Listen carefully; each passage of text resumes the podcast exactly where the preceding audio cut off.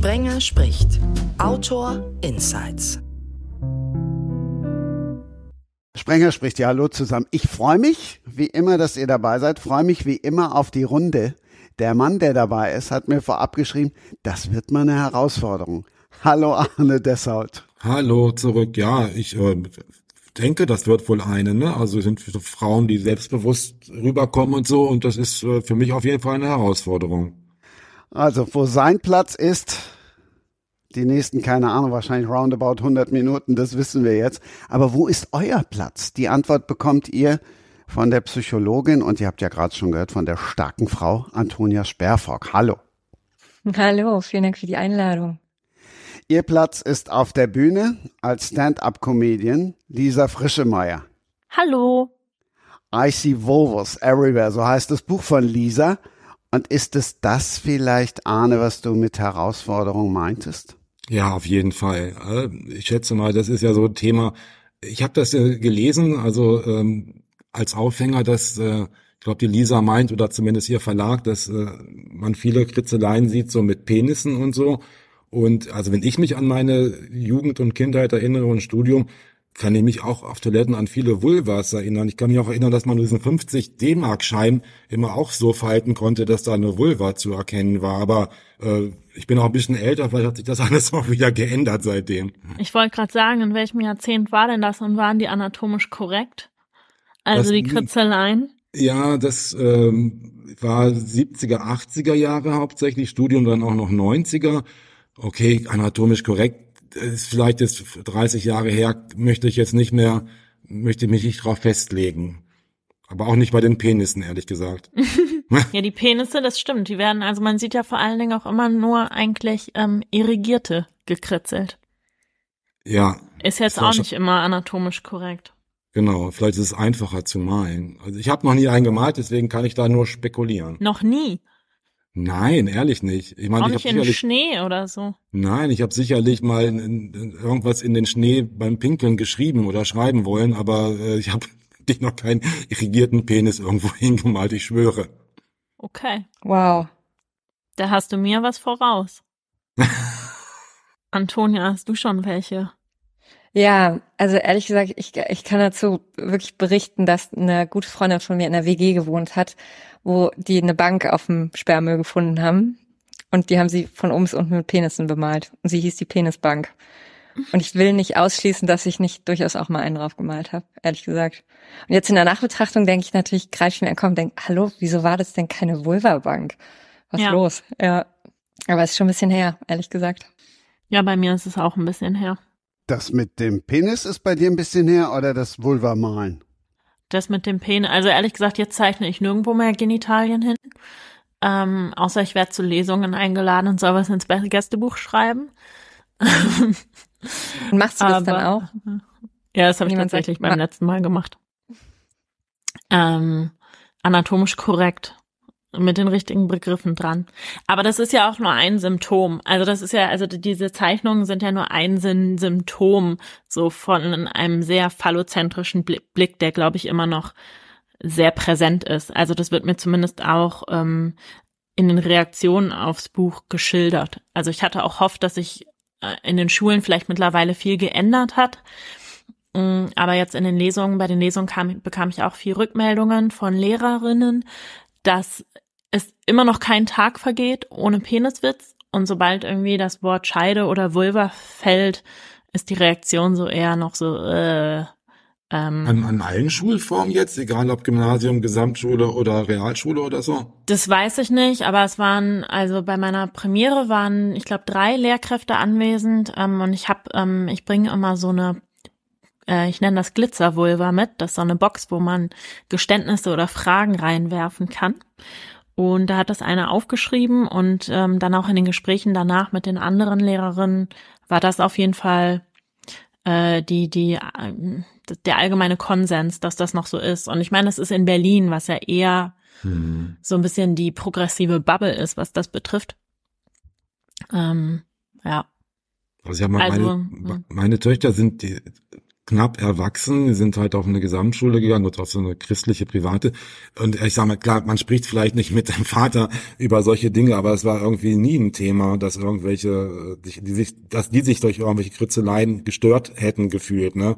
Das weiß Na, ich nicht, darum geht's liegt. ja nicht. Nee. Also es geht ja nicht um das Stören, sondern es geht einfach darum, dass irgendwie keiner ein Problem damit hat, irgendwo Penisse hinzumalen und sich dabei irgendwie cool und toll fühlt und es immer noch ähm, häufig mit so einem gewissen Stolz verbunden ist. Auch keiner schämt sich. Also die wenigsten schämen sich ja irgendwie. Ähm, oder, oder wenn Penis, wenn Penis gesagt wird, ist ja auch nicht die Reaktion so, äh, ähm, und mit dem weiblichen Genital wird aber häufig immer noch eine gewisse Scham verbunden. Ähm, also die Kritzeleien, also das wurde auch irgendwie in einem Radiobeitrag, wurde dann da irgendwie so drauf kommentiert, von wegen sollen wir jetzt überall Vulvas hinkritzeln? Nee, natürlich nicht, darum geht's mir überhaupt nicht. Aber es ist einfach ein Symptom davon, dass wir alle wissen, wie ein Penis aussieht, was irgendwie Hoden sind, was Penis ist und bei der Vulva immer noch ganz viel Aufholbedarf besteht. Meine Meinung. Ja. Aber wird nee, mir, äh, also wird, wird vieler Orten äh, bestätigt, dass äh, das nicht nur meine individuelle Wahrnehmung ist. Total. Hat die Psychologin eine Erklärung? Oh, ich, ich weiß nicht, ob das psychologische Erklärung oder eher so eine, also ich glaube nicht, dass ich dazu jetzt was Schlaueres sagen kann als äh, Lisa, weil es ist natürlich einfach auch diese ganzen Begriffe für die Vulva, die sind ja auch immer so verniedlichend und kleinmachend und eben auch eher unsichtbar machend und das erlebe ich schon auch bei Kindern auch schon und auch immer noch bei Erwachsenen. Das ist da schon irgendwie, der Penis ist sowas, das wird eher rausgestellt und die Vulva ist eher so, wird halt versteckt. Und so sind ja im Übrigen auch oft diese Abbildungen, die wir so kennen, ne? Dass ja die Vulva eigentlich immer nur von außen gezeigt wird. Und äh, der Penis aber in seiner ganzen Größe, wie auch immer. Ich glaube, es hat ganz viel mit Prägung zu tun, um mal ja. sozusagen den psychologischen, den, die psychologische Kurve zu kriegen.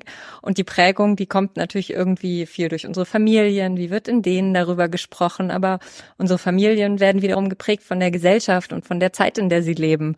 Und so kommen halt solche, so tragen sich halt solche Dinge über Generationen weiter. Und es ist gar nicht so einfach, das irgendwie aufzuheben. Habe ich im Übrigen auch bei mir gemerkt. Also ich habe auch zwei Töchter und dann irgendwie da so ranzugehen mit so einem selbstbewussten, ähm, mit so einem, mit so einem selbstbewusst, mit einer selbstbewussten Haltung und meinen Töchtern mhm. das auch so mitzugeben, da merke ich schon, da gibt's schon auch, also so sehr ich das versuche, aber so irgendwie so das, was wir so Glaubenssätze nennen würden, ne, gegen die man dann schon einmal kurz so drüber hinweg äh, hopsen muss, irgendwie innerlich.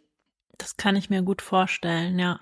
Ähm, also meine Lektorin meinte tatsächlich auch, dass sie das, ähm, dass sie da auch Schwierigkeiten hatte. Deswegen habe ich auch am Anfang des Buches gesagt, wenn Kinder in der Nähe sind, umso besser. Äh, also dass man dann äh, laut das Wort Vulva sagt. Ähm, und was ich besonders schön finde, ist aber, dass mein Buch auch einigen Kindern in die Hand gegeben worden ist von Bei uns Lesern und Leserinnen. Naja, ja, ich habe es in die Küche gestellt und meine Tochter, die größere, hat gerade ge gelernt zu, zu lesen und war so, Mama, easy wohl was? Was heißt das? Und dann haben wir es so zusammen angeguckt. Ja. Und wie war so Ihre Reaktion darauf? Also, oder wie alt ist sie? Hatte sie da so ähm, entspannt, ähm, total entspannt. Ja. Also, jein, es gibt schon natürlich diesen kurzen Hihihi-Moment. Mhm. So, ja, der ist ja auch gewollt. Es. Genau, der ist gewollt und der ist ja auch bei manchen Bildern auch echt äh, genau so. Die sind auch einfach lustig.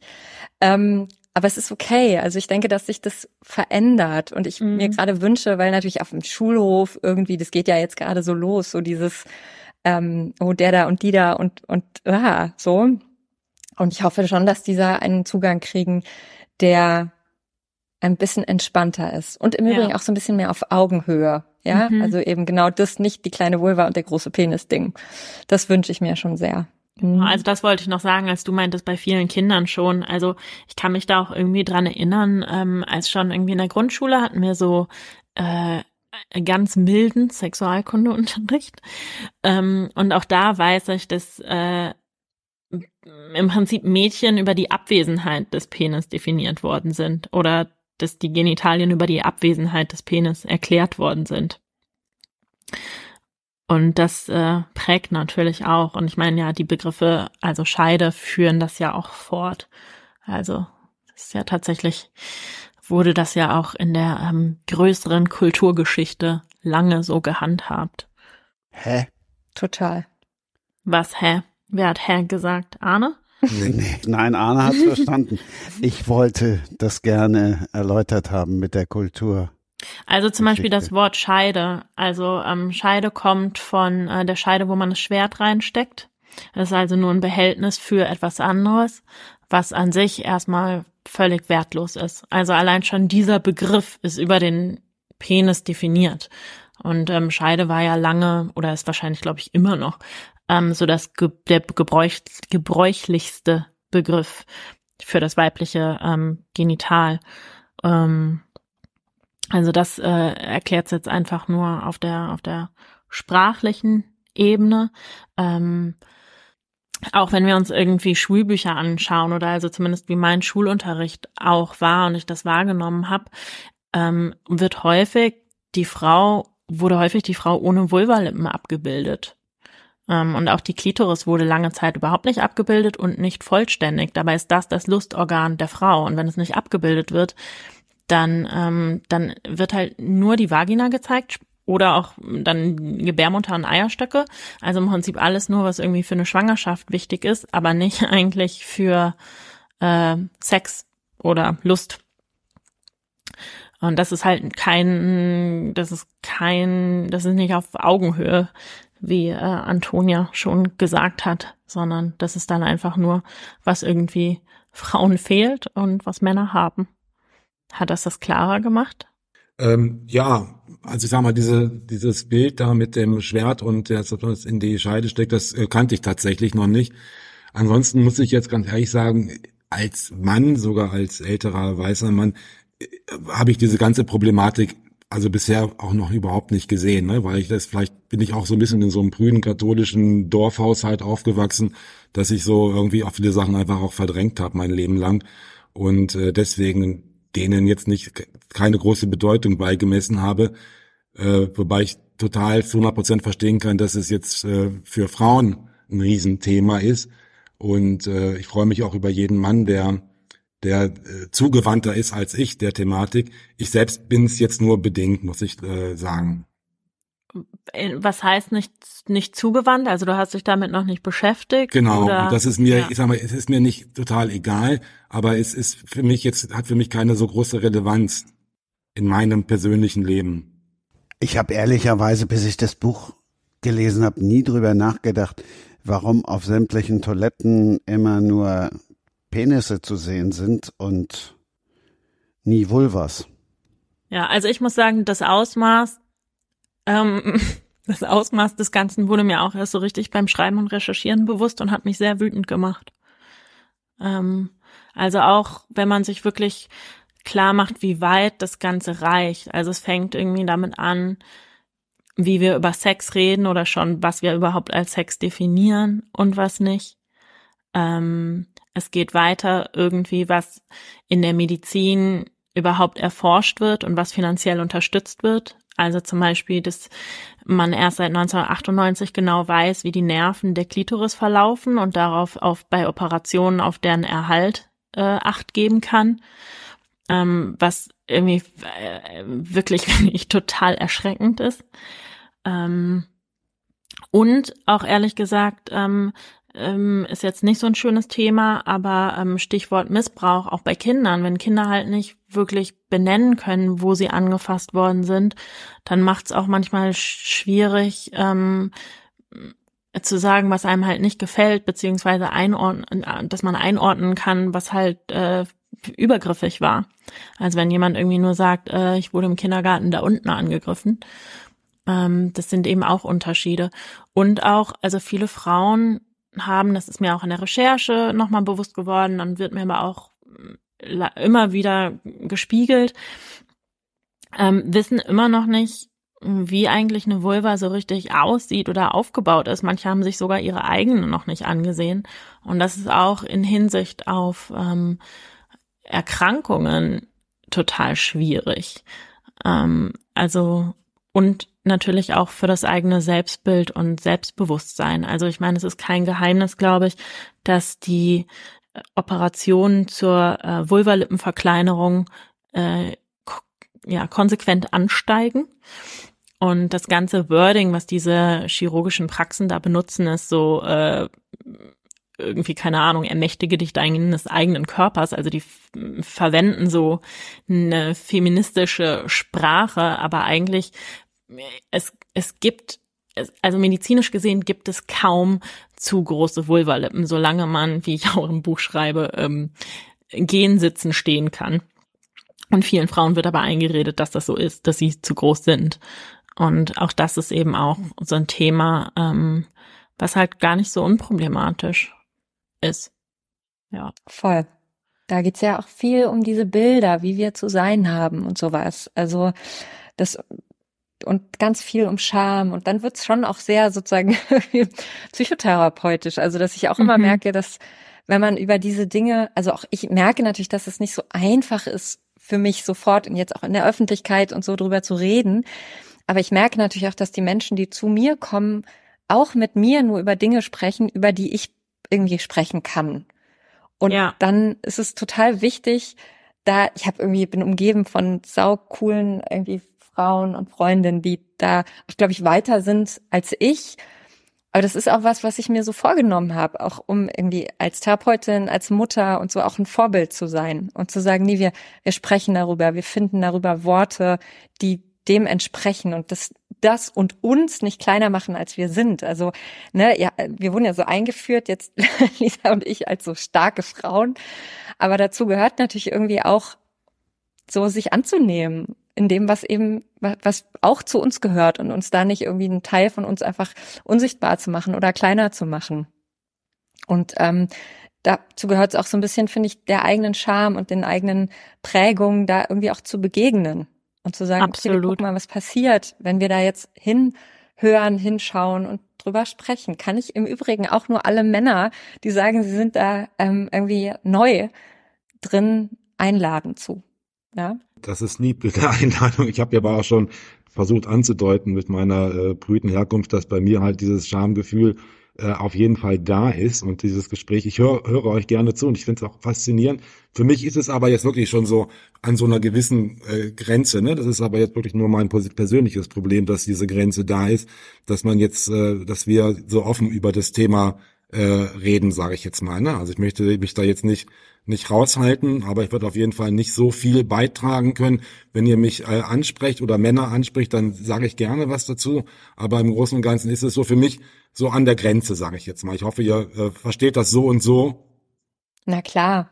Und es soll ja ich niemand über seine Grenzen gehen. Ich kann da auch im Übrigen auch mitgehen. Das ist, ich finde das jetzt auch nicht gerade einfach. Also null. Aber ich, und ich sage, es ist ja auch kein, hey, jetzt müssen wir darüber alle reden, ist eher so eine Einladung, mal zu gucken, ey, was ist denn das eigentlich? Was macht's mir da so schwer? Und was daran ist vielleicht auch spannend oder so. Ja, aber ich finde es auch überhaupt nicht einfach und kann da jeden verstehen.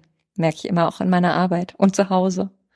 Ich bin auch total prüde aufgewachsen, aber ich glaube, ich bin von Natur aus so trotzig, dass ich, ähm, dass als, dass ich hier alle meine eigenen Ängste und meine eigene Scham immer als Einladung zu sehe, darauf dann am besten ähm, vor Fremden auf der Bühne drüber zu reden. Ich wollte gerade sagen, du hast da natürlich jetzt auch, dadurch, dass du diese Bühnenerfahrung hast als ähm, Comedian, äh, wahrscheinlich ohnehin einen anderen anderen an, Anspruch an an diese Themen. Ne? Ich mache zwar auch Lesungen und so, aber da würde ich ja gehe ich ja niemals so so sehr aus mir heraus und die Themen sind auch ganz andere. Ich ziehe auf jeden Fall den Hut und bin echt also sitze hier auch äh, zwar ein bisschen rot im Gesicht bestimmt, weil das dieses Thema so ein bisschen äh, für mich mit Charme besetzt ist, aber andererseits bin ich auch völlig fasziniert.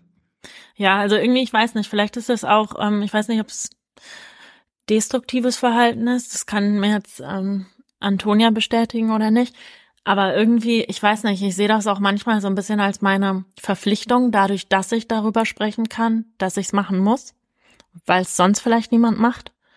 Ähm, und ja, weiß nicht. Also irgendwie, also ist mir auch manchmal, manchmal kostet mich das auch Überwindung.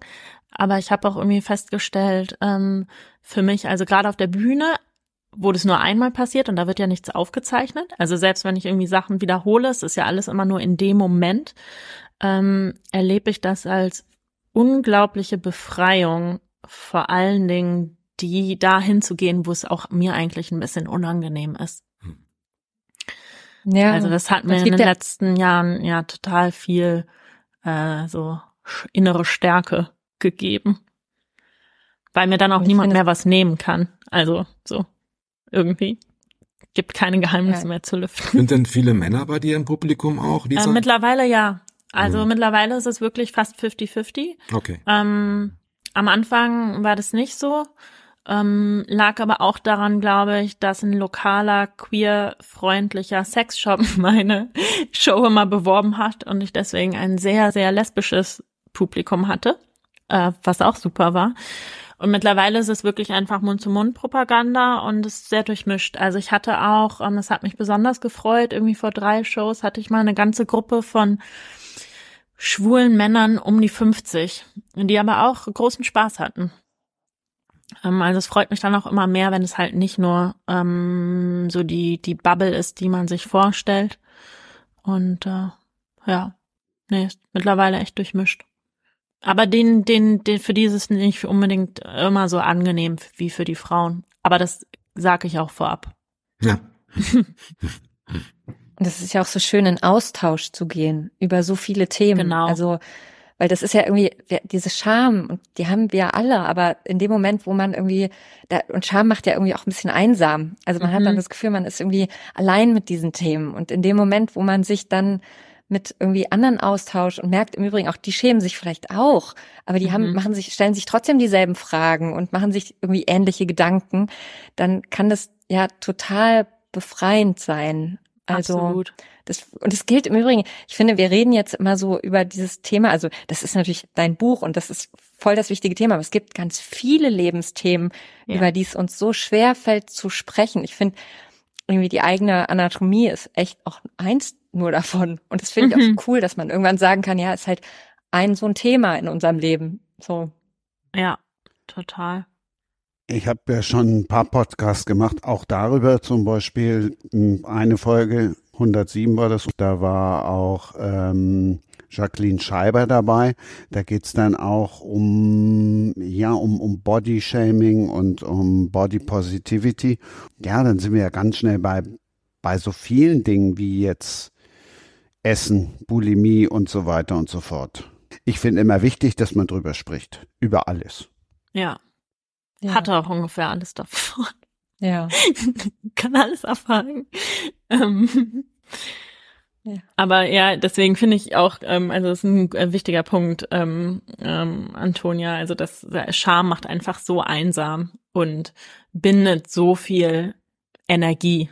Ähm, und sobald man darüber spricht, merkt man eben, man ist damit überhaupt gar nicht alleine. Und es ist vielleicht auch gar nicht so schlimm, wie man denkt. Ähm, und dann kann man halt auch diese, ja. diese Kreise überhaupt erst ähm, durchbrechen. Ein total wichtiger Punkt, so dieses, ja, also wir, man redet über irgendwie den Namen oder das, das an den Anblick von Geschlechtsteilen noch so ein bisschen als so ein Hihi-Haha-Thema, aber genauso wie du das gerade gesagt hast, es geht, man kommt dann schnell in so Themen von Körper, von Selbstwert und da, das, dann ist es eben nicht mehr irgend so ein, so ein so ein Randphänomen, sondern es ist was, was uns total prägt und äh, auch in unserem Alltag total beeinflusst. Und da geht's ja dann nicht mehr um Abbildung von Geschlechtsteilen, sondern genau. um so echt ähm, größere Fragen. Und also das ist auch genau. eigentlich nur der Startpunkt so. Ähm, Voll. Also ich hoffe, ja. habe das auch in dem Buch klar gemacht. Aber also was ich zum Beispiel auch ein gutes Beispiel finde, jetzt wird Arne vielleicht noch röter, aber ich mache es trotzdem. Ja, ich bestimmt auch. Das kommt jetzt. Ja. ist, naja, dass immer noch viele glauben, es gäbe irgendwie den vaginalen und den Klitoris-Orgasmus. Und ich kenne so viele, die irgendwie verunsichert sind, weil sie irgendwie beim penetrativen Sex nicht zum Orgasmus kommen. Und wenn man dann weiß, okay, das geht dem Großteil der äh, Personen mit weiblichem Körper so, dann äh, dann rückt das das sofort in eine andere Perspektive. Und das ist eben aber auch nur eine Info, die man halt nur haben kann, wenn man weiß, wie diese Körperteile eigentlich aufgebaut sind. Und ich finde es halt völlig verrückt, dass es diese Mythen zu weiblichen Orgasmen und zum weiblichen Körper immer noch gibt. Also das finde ich wirklich völlig, völlig irre. Also wenn man sich manchmal vorstellt, so auf welchem Wissensstand wir, Wissensstand wir eigentlich sind, ähm, und dann sowas. Aber äh, zu, zum Wissensstand, also ich kenne mich da nicht so aus, aber ich habe irgendwie ähm, mal irgendwann so ein Gespräch mit Freundinnen und Freunden geführt darüber, dass wir tatsächlich, glaube ich, über die weibliche Anatomie noch nicht alles wissen oder über Ja. die Funktionsweise der weiblichen Geschlechtsorgane. Und das ist schon krass, oder? Dass sich da einfach auch keiner die Mühe gemacht hat, da mal irgendwie so das genau zu untersuchen. Also was, was ich so weiß. Und genau, Ja. also dann Das wird ist es ja schon auch wieder sehr Data spannend. Gap, ne, für, für alles mögliche weibliche, ne? Also da muss ich auch immer wieder dran denken. Das wird jetzt, ich äh, hau jetzt einfach die ganzen schambesetzten Themen raus. Aber da muss ich auch immer wieder dran denken, so ähm, Stichwort Data Gap und, und phallozentrische Welt. Wenn menstruierende Menschen Architektur gemacht hätten, dann hätte auch jede Toilette ein eigenes Waschbecken. Also da muss man sich nur mal drüber, da muss man sich nur mal drüber klar werden, irgendwie, dass wir Tampons wechseln müssen oder Menstruationstassen oder die Binde und dann mit diesen Händen die Türklinke äh, bedienen müssen, um uns in einem Gemeinschaftswaschbecken die Hände zu waschen. Das ist völlig irre eigentlich. In jedem Privathaushalt haben wir doch diese Lösung eigentlich. Ja, im Privathaushalt, aber in Büros, in öffentlichen Ja, ich weiß, Einrichtungen. warum er das nicht, warum das nicht transferiert wird, diese naheliegende Idee, erschließt sich mir auch nicht. Es gibt ja auch in vielen anderen Ländern Cafés und Restaurants, wo es nur eine Toilette gibt für alle Geschlechter. ja, Ja. finde ich ja. Ist ja. eigentlich nicht so schwer. Nö. Aber ich, Nö. ich würde mir auch wünschen, dass sich Männer die Hände waschen, bevor sie die To Toilettentür anfassen. Kann Bevor, ich schon aussagen. Hä? Äh, Bitte be vorher. bevor sie die anfassen. Ja, erst Hände waschen, dann irgendwas anfassen, was andere Leute anfassen. Ach so, ja, ja, okay. Ja, missverstanden. Okay. ja, also wenn uns Architekten für öffentliche Einrichtungen zuhören, kann man ja mal drüber nachdenken. Ich war ja in Lübeck und es gibt in Lübeck auf dem Flughafen, da gibt es wirklich in jeder Kabine das eigene Waschbecken. Ja, perfekt. Hm, Fliegst jetzt immer nur ab Lübeck. Ja. Wobei die Information, dass es in Lübeck einen Flughafen gibt, für mich schon neu ist. Ja, ehrlich gesagt für mich auch. Arne, ich würde gern nochmal darauf zurückkommen, weil du eben über das Schamgefühl sprachst. Das, wir sind ja jetzt weit, weit weg vom Dirty Talk. Ich finde, das ist immer noch ein Riesenunterschied zwischen Dirty und Deep Talk. Ja, klar. Klar, vielleicht würde mir sogar Dirty Talk einfacher fallen, ne? Also mit, mit gleichgesinnten Männern und auch Frauen als, als Deep Talk. Mit Sicherheit wäre das sogar so. Dann noch mit drei Bier im äh, Intus und spät am Abend oder irgendwas. Das Und ist der das- bekannte Locker-Talk dann. Ach so, okay. Ich glaube, Locker. Mhm. Ja, wie wann's dirty wird, weiß ich jetzt auch nicht. Also vielleicht kenne ich dafür auch die falschen Leute, zum Glück. Für richtig dirty. Aber jetzt so Sprüche machen, sage ich mal, was man jetzt auch schon als in der Grundschule als Junge leider gelernt hat, dass man irgendwie so Zeichen für Geschlechtsverkehr mit dem Zeigefinger durch den äh, geöffneten, also durch den Ring zwischen anderen Zeigefinger und Daumen, das sind ja so Sachen, die haben wir, ich weiß nicht, mit mit sieben oder acht gelernt oder sowas. Das heißt gelernt, wurde uns das mal gezeigt und das äh, das ist vielleicht auch so ein bisschen in einigen Männern drin geblieben, dass das immer irgendwie so, ich sag mal, äh, mit Sprüchen, mit doofen Sprüchen, die äh, ja substanzlos sind, man sich so durchs Leben hangelt. Ich, äh, ja, ich denke, das ist so. Ich fürchte, das ist es so. Ich weiß jetzt nicht, ob das Dirty Talk ist. Was hast du gesagt für ein anderes Wort? Lock? Locker-Talk. Ach, Also Locker unter Talk. Dirty Talk verstehe ich, wenn ich, wenn ich beim Sex rede. Also mal Ah. keine Witze mache. Oder Okay. ähm, oder oder, kurz Einfach so. davor oder kurz danach. Oder auch so, mal zwischendrin. Hast du das Ähm. auch gemeint, Christian, mit Dirty Talk? Ähm, nee, ich hatte, also ich habe jetzt den Dirty Talk nicht nur auf den Sex bezogen.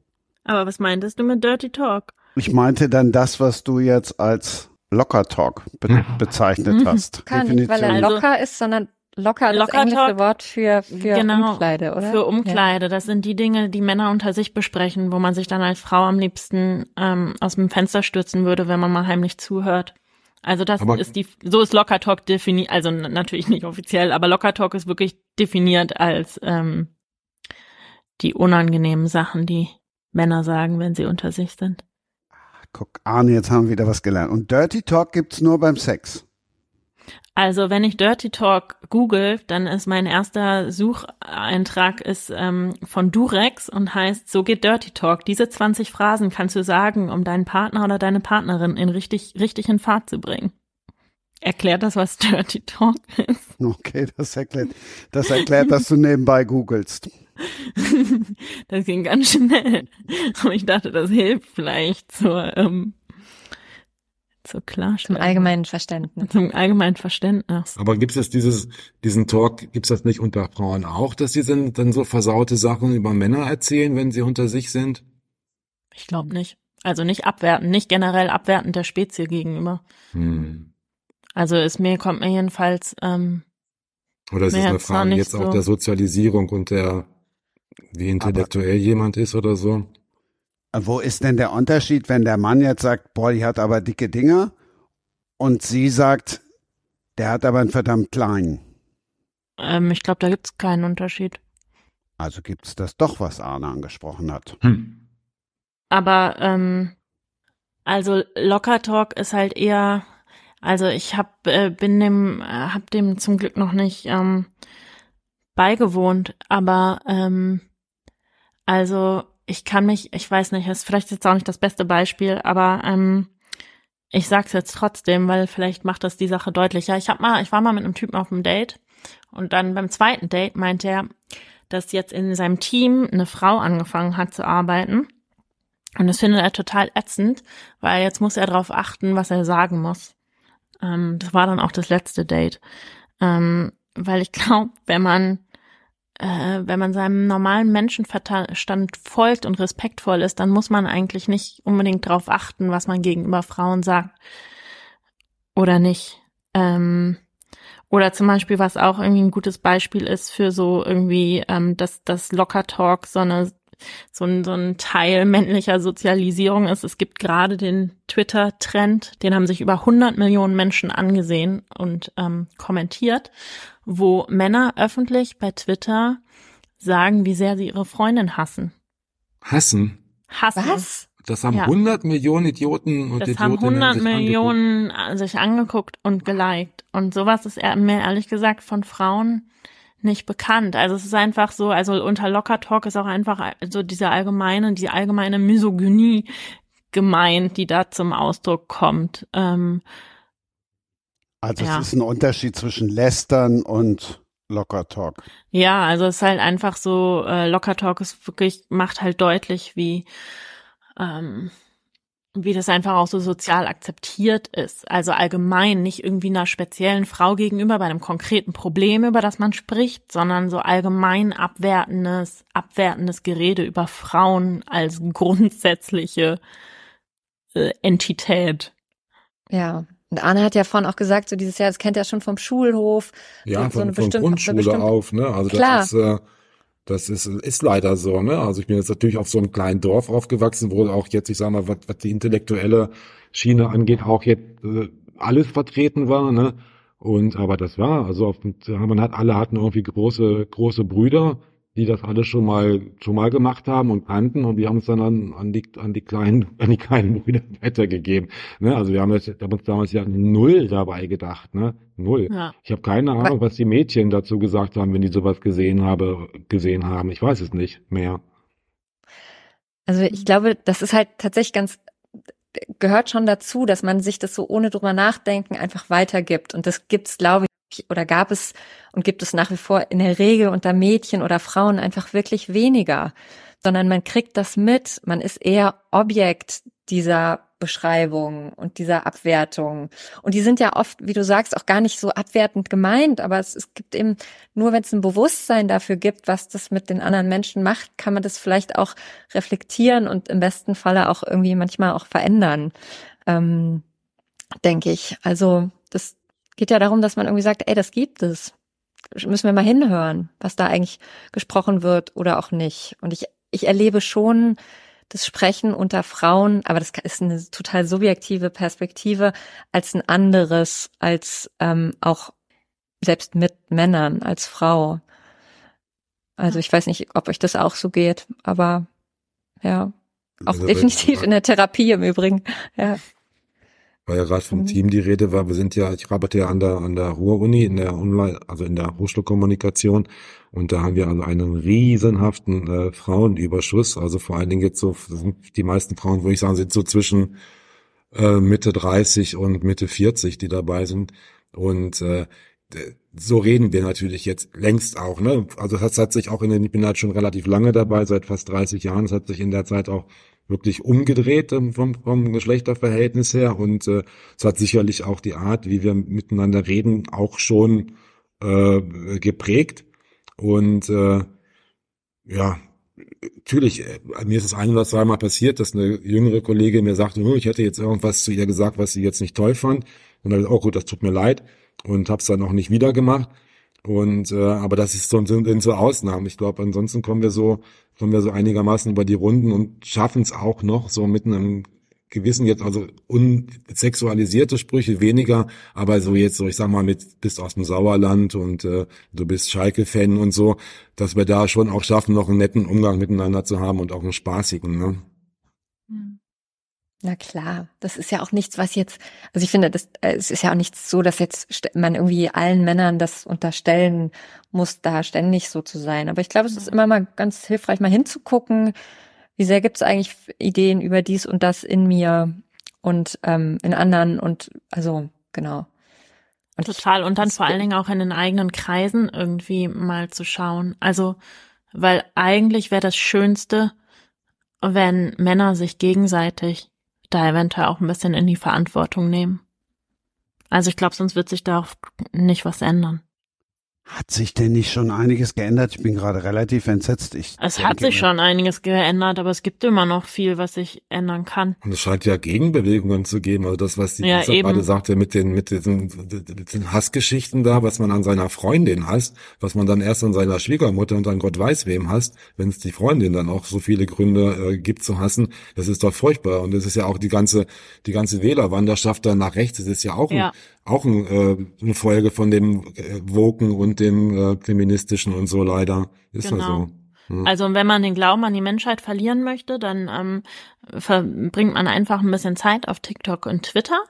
Und da gibt's dann auch wirklich so ähm, Profile von Männern und wirklich mit zigtausend Followern, die irgendwie erklären, dass eine Frau erst vollständig ist, wenn sie mit einem Mann zusammen ist und nur dann Weisheit erlangen kann, weil sie selbst äh, mental eingeschränkt ist und so. Oder auch, keine Ahnung, Andrew Tate war ja auch super erfolgreich. Also ähm, ich glaube, das darf man nicht so klein spielen. Also das ist, äh, ich finde den Vergleich auch ganz gut, so mit der AfD oder dem politischen Rechtsdruck.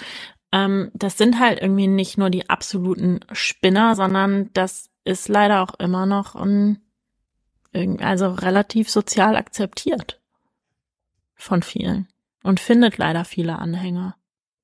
Und na klar hat sich was verändert, aber also ist noch nicht, ist noch nicht erreicht, dass wir, äh, äh, dass wir nicht weiter kämpfen müssten. Deshalb habe ich mich bei Twitter abgemeldet und guck dann lieber in so ein Buch wie I See Woolworths Everywhere. 100% pornofrei. Und gleich gucken wir nochmal ganz genau ins Buch. Jetzt kommen wir zum wirklich schwierigen Teil. Weil jetzt heißt es, Bilder in Worte fassen.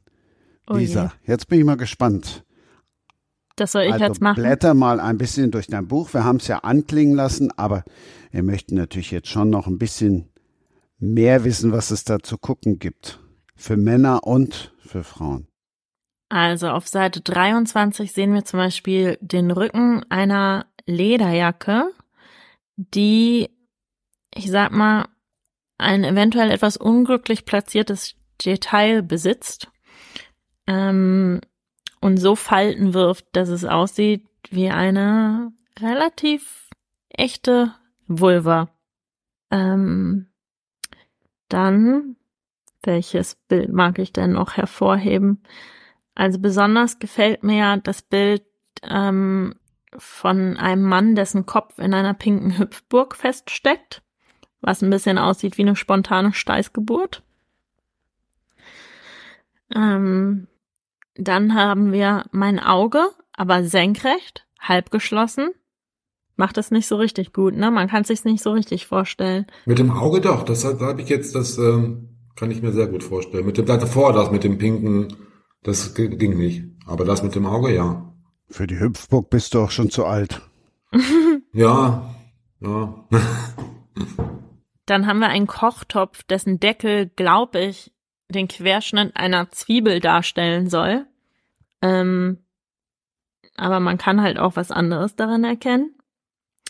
Ja, und dann haben wir noch viele andere Bilder von, liegt natürlich nah, Obst, aber auch von betenden Händen, ähm, Lebensmitteln, einem Kanu, Sauerteig, der ähm, für mich jetzt äh, glücklich aufgerissen ist und noch viele, viele mehr. Und Reicht dir das oder soll ich jedes Bild beschreiben? nein, du, sollst, nein, die Leute sollen ja das Buch dann auch noch kaufen. Antonia, welches Bild ist dir besonders in Erinnerung geblieben? Weil Antonia hat sich ja bestens vorbereitet, hat sich das Buch ja, direkt das, besorgt. Das, das, fand ich so spannend. Da musste ich, das musste ich mir direkt besorgen. Ja, ist auch ein sehr hübsches Buch. Äh, Danke. Muss ich mal dazu sagen. Das war mir auch wichtig. Ähm, ähm, genau. Und mir hat am besten, ich fand tatsächlich diese Maria, äh, Mutter, Mutter Gottes, diese Maria, die fand ich sehr, die hatte so eine lustige Ironie, finde ich, weil sie sieht so keusch aus, aber ihr, ihr ähm, Vorhang, nee, nicht ihr Umhang oder was, mhm. was hat die da eigentlich an? Ja, Umhang. Ist so, äh, ist so äh, unten aufgeworfen. Und es ist so ein, ein Detail, was, wo man sich denkt, was Absicht, was keine Absicht. Ähm, wir werden es nie wissen. Das hat mich genau. sowieso gefreut bei der Recherche, wie viele Vulven man in, im christlichen Kontext entdecken kann. Also ich war ja. bei der Entstehung des Buches in Rom, im Barberini und ähm, durch den Faltenwurf der Gewänder, aber auch die äh, Sch ähm, Schnittwunden von Jesus sehen unter Umständen sehr äh, ionisch aus, wenn man denn möchte. Wow. Ja. Es gibt sogar auch, ich weiß nicht, ob ich das im Buch geschrieben, ich glaube, das habe ich nicht im Buch geschrieben. Ähm, das habe ich schon vor Jahren entdeckt. Es gibt im Internet einen Salzstreuer, der von vorne aussieht wie Maria und von hinten wie eine Vulva. Der entspricht aber nicht meinem ästhetischen Anspruch. Okay, das kann ich mir gar nicht vorstellen. Da ist so der äh, Vorhang, der dann auch so aufgeht und dann so, ich such's euch mal raus und schick's euch nachher zur Belustigung. Gut. Den Pfefferstreuer verlinke ich dann mal oder Salzstreuer, den verlinke ich dann auch in den Show Notes. Das Schlimme, oder was heißt das Schlimme? Wenn du das Buch gelesen hast, dann siehst du ja überall jetzt plötzlich Vulven. Ich habe heute, ja, ich habe, du legst, du packst den Kopfhörer aus vom Podcast und denkst dann nur, oh nee, bitte jetzt nicht der auch noch. Das ging wahrscheinlich allen so, ne? Ja, ja. Ja. Also ich kriege auch fast täglich Bilder zugesandt. Für den zweiten Kannst Teil? Ich mhm. würde sagen, zweite, dritte, vierte Teil. Ja. Freut mich aber, finde ich lustig. Wobei ein Freund schon meinte, er hat jetzt aufgehört, weil er nicht wusste, wann die Grenze äh, anfängt, dass es übergriffig wird. so Vulva-Pics zu schicken. Ja, genau. Ja, es ist halt Priming, ne? Das ist wirklich interessant, wenn man einmal anfängt ja. und einmal sowas weiß, jetzt geht's los, dann verändert sich echt so der Blick auf unsere Umwelt. Mhm. Genau, ja. Gibt es da auch ein Wort aus der Psychologie für? Also, mh. Lisa, hast du, hast du Nee, ich weiß nur, dass es einen gibt dafür, dass man Gesichter in Dingen erkennt. Mhm, den weiß ich aber nicht. Das stimmt. Muss ich jetzt ich kann, auch. Ich kann, ähm, weiß auch gerade nicht mehr, wie es heißt, aber da gibt's auf jeden Fall einen psychologischen Begriff für. Also grundsätzlich kann man sagen, dass wir immer versuchen, Muster zu erkennen in Dingen. Und die Muster, die wir zu erkennen versuchen, sind halt Muster vor allen Dingen, die wir kennen und die uns irgendwie ähm, schon mal bewusst geworden sind. Und das ist natürlich ein ganz gutes Beispiel dafür. Und es gibt das sogenannte Priming, dass man eben, wenn man sozusagen eine Sache einmal gesehen hat, danach die Dinge, die man später sieht, sozusagen in diese Schablone ähm, packt. Und das passiert auch ähm, mit sowas. Und das macht eben, dass der Blick dann auf die Welt von männlicher zu weiblicher wird, wenn man das einmal so ein bisschen um, umprimet. Genau. Freut mich, dass das so erfolgreich funktioniert. Mhm. Geht das immer und mit allem? Mm, also ich weiß nicht, ob sich diese Frage jetzt überhaupt in meine Richtung äh, richtet. Ich versuche trotzdem mal zu antworten.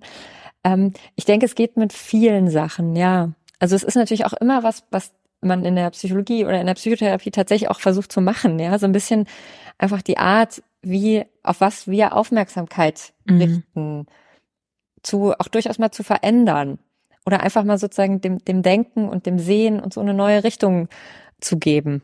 Und ähm, das kann man mit sehr vielen Dingen machen, weil sehr, also die, die man darf das wirklich, also man, man kommt sich ja immer selbst so selbstverständlich vor in seinem eigenen Blick auf die Welt. Aber man muss davon ausgehen, dass der schon sehr singulär ist und sehr davon geprägt, was man eben glaubt, wie man die Welt zu sehen hat. Und es ist immer mal wieder, finde ich, ganz, ganz ähm, hilfreiche Idee zu sagen, ey, vielleicht könnte ich ja auch auf andere Dinge gucken oder vielleicht könnte ich mir mal irgendwie meine Aufmerksamkeit auf was anderes richten oder Dinge, von denen ich immer dachte, so sind sie, so bin ich, so müssen die Dinge sein, so muss ich sein. Vielleicht stimmt es ja gar nicht. Also das ist ähm, so dieses Hinterfragen. Deswegen finde ich dieses Thema so sehr, es für mich auch aufregend ist, aber so nah ist es mir irgendwie auch. Also weil ich irgendwie denke, klar, immer mal wieder neu gucken. Mhm. Wenn das funktioniert, können wir uns dann nicht vieles leichter machen? Ja, könnten wir wahrscheinlich. Aber wir haben auch, glaube ich, oft genug Gründe, gute Gründe, es uns schwer zu machen. Also wenn man jetzt mal deine Formulierung vom sich schwer machen nimmt. Ähm, ich, genau, ich bin irgendwie sozusagen, es gibt ja dieses, ah ja, da sabotieren wir uns selbst und so, das, daran würde ich gar nicht so sehr glauben. Also, dass man irgendwie sagt, wir sind zu doof oder so, sondern wir haben schon auch immer gute Gründe in uns oft. Und die sind auch oft so, dass man sagt, naja, wenn man sie mal anfängt, sich bewusst zu machen und zu hinterfragen, dann dürfen die sich auch verändern. Und ehrlicher gesagt, ja, dann können manchmal tatsächlich auch Dinge leichter werden, von denen man lange dachte, dass sie auch schwer sein müssen, an manchen Punkten. Das ist jetzt ein bisschen unspezifisch. Vielleicht hast du noch, hast du noch ein Beispiel oder mir fällt äh, dann auch noch was ein. Ich mach's mir ähm, ganz einfach und frag dich, wo ist mein mhm. Platz im Leben? Oh ja, das ja. Ich glaube, es ist auch keine so einfache Frage. Und auch eine, wo sich viele schwer machen. Und manchmal auch schwerer, als äh, es vielleicht ich es mir für sie wünschen würde. Mhm. Aber genau, ich äh, glaube auch oft, dass es dafür gute Gründe gibt. Also ich bin, ich bin niemand, der sagen würde, ja, ja, Pech. Also, mein Gott, seid ihr doof, macht's euch doch nicht so schwer. So einfach ist es ja dann oft nicht. Sonst wäre das Buch auch dünner. Sonst wäre das, ja, genau. Und es ist ja schon relativ dünn, finde ich, für eine echt große Frage. Antonia, hast du immer noch nicht gemerkt, dass ich jetzt auf dein Buch zu sprechen kommen wollte? Du bist jetzt Ach so, dran. Soll ich, ja. ja, du musst jetzt ja. mal, jetzt darfst du mal ein bisschen, ein okay. bisschen weiter ausholen. Nein, Untertitel nicht, also, heißt nee. den Nein. eigenen Weg finden, ohne danach zu suchen. Das finde ich noch spannend. Ja. Also, das Buch hat 270 Seiten das ist also kein dünnes Buch, aber es ist ähm, genau jetzt auch kein, keine Saga in vielen Bänden.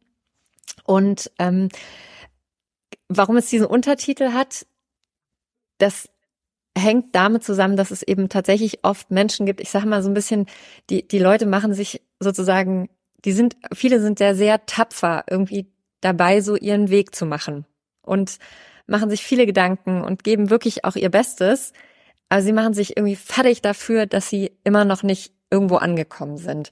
Und das finde ich oft ein bisschen schade. Also man ist dann so mit dem Suchen beschäftigt, ähm, dass man manchmal ganz vergisst, wo man auch überall alles zwischendurch immer mal schon mal ankommt.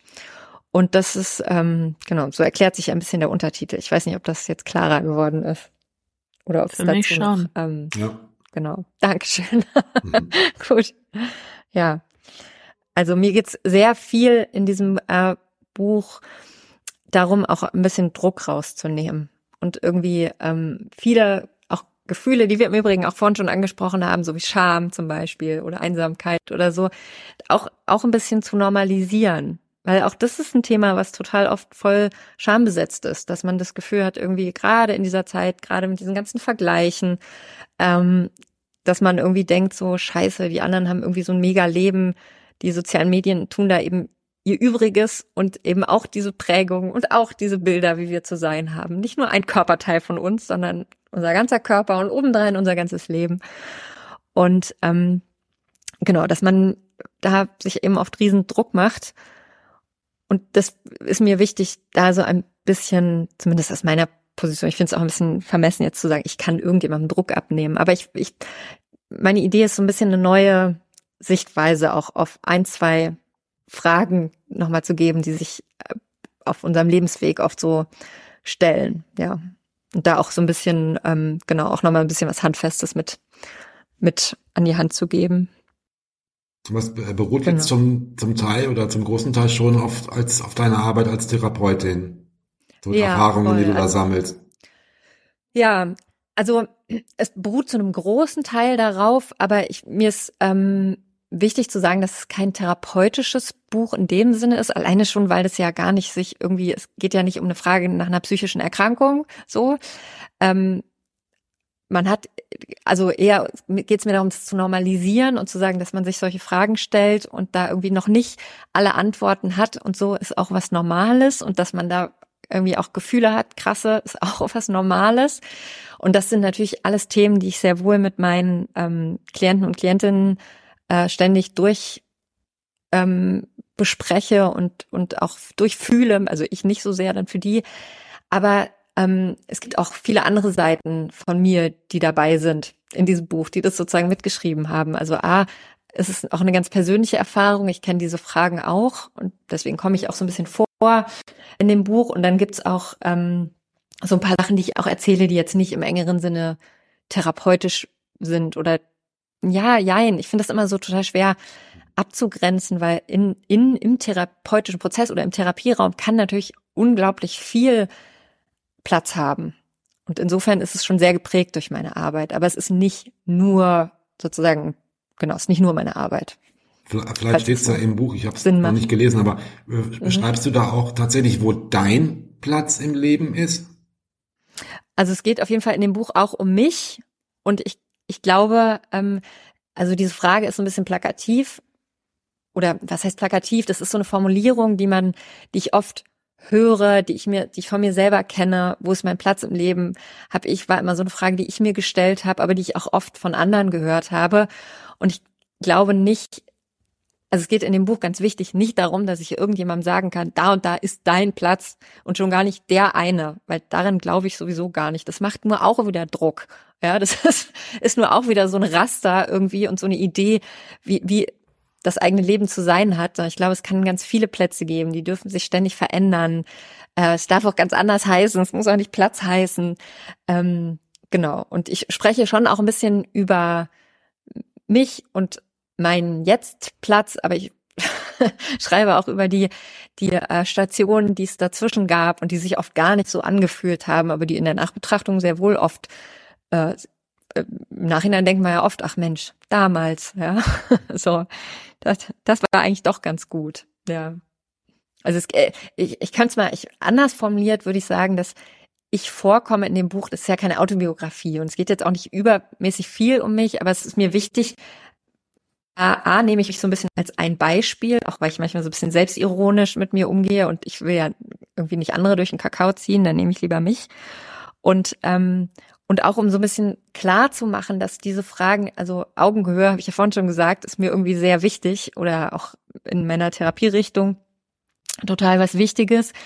Und zu sagen, ey, es ist nicht so, dass ich das von oben schreiben kann, damit du machst, was ich dir sage oder weil ich irgendwie die Weisheit mit Löffeln gefressen habe, sondern zu sagen, dass das eben auch okay ist und was, also okay, was ganz Normales ist, sich viele Fragen zu stellen und dass diese, diese anderen, von denen, die wir immer für so angekommen halten, das oft gar nicht sind. Also ich frage oft auch Klienten mal so in, wenn die so über ihre Unsicherheiten reden, dann sage ich manchmal so ganz provokant, was glauben Sie denn, wie selbstbewusst ich bin, zum Beispiel? Und dann sagen die auch, na, sie sind eine starke Frau, so wie wir es vorhin ja auch schon mal irgendwie gehört haben, ja. Ähm, und dann sage ich immer, also das ist jetzt ein bisschen verkürzt, ne? Diese, diese Gespräche laufen jetzt natürlich nicht so, äh, so wie jetzt ab, aber so jetzt mal so ganz verkürzt antworte ich dann schon, dass das auch nur ein Teil der Wahrheit ist, sondern dass es auch in mir eine ganz unsichere Seite gibt. Und das ist oft was total Erleichterndes und Hilfreiches, das zu hören. Ja. Aber das finde ich eh so. immer total wichtig, so sich auch dann mit Freunden und Freundinnen auszutauschen, weil das verleitet ja auch dann manchmal mich, sich zu vergleichen und zu denken, oh, die haben ihr Leben total im Griff und die wissen genau, wo sie sind und wo sie hinwollen und da läuft alles äh, total in Ordnung. Und ich hatte wirklich mal einen sehr erhellenden Moment auch, wo ich mit einer Freundin gesprochen habe und sie meinte, ja, ich denke immer bei dir so, du, du hättest alles im Griff und es wäre alles total in Ordnung. Und das war genau die Freundin, bei der ich immer dachte, ah cool, die macht halt alle kreativen Projekte, die ich gerne machen würde und ähm, kocht immer mega gut. Und und ähm, also und da dieser Austausch war irgendwie sehr heilsam, ähm, weil man Total. dann auch merkt, so dass wirklich so, dass man immer denkt, äh, das Gras wäre grüner auf der anderen Seite beziehungsweise das Leben äh, oder ja die Ambitionen oder was auch immer wären klarer und geregelter bei anderen Menschen, aber ist gar nicht unbedingt so. Beziehungsweise das Chaos in den Köpfen kann man sowieso nicht sehen. Total. Und dann gibt's oft ne, in so in so Freundschaften so diesen Moment, wo man einfach über diese Dinge redet und das irgendwie, so wie du sagst, wirklich sehr heilsam ist. Schreibe ich auch echt im Buch genauso. Redet mit, mhm. redet darüber, redet darüber, so viel es geht über über also ohne diesen Befehlston, aber schon mit, mit der Idee, dass das äh, hilfreich sein kann, ähm, sich auszutauschen. Und eben nicht nur über das, was gerade cool läuft, sondern mhm. auch über das, wo man struggelt. Ja, absolut. Ja, absolut. Voll. Aber auch mit sich selbst austauschen und mit sich selbst sprechen. Gerne, ja. ja. Jetzt, klingt vielleicht jetzt für den einen oder anderen blöd, aber letztlich ist es das. Mit sich selber auch in den Dialog gehen und sagen so und so. Ja, das machen wir doch eh. Wir quatschen doch eh mit uns selbst den ganzen Tag.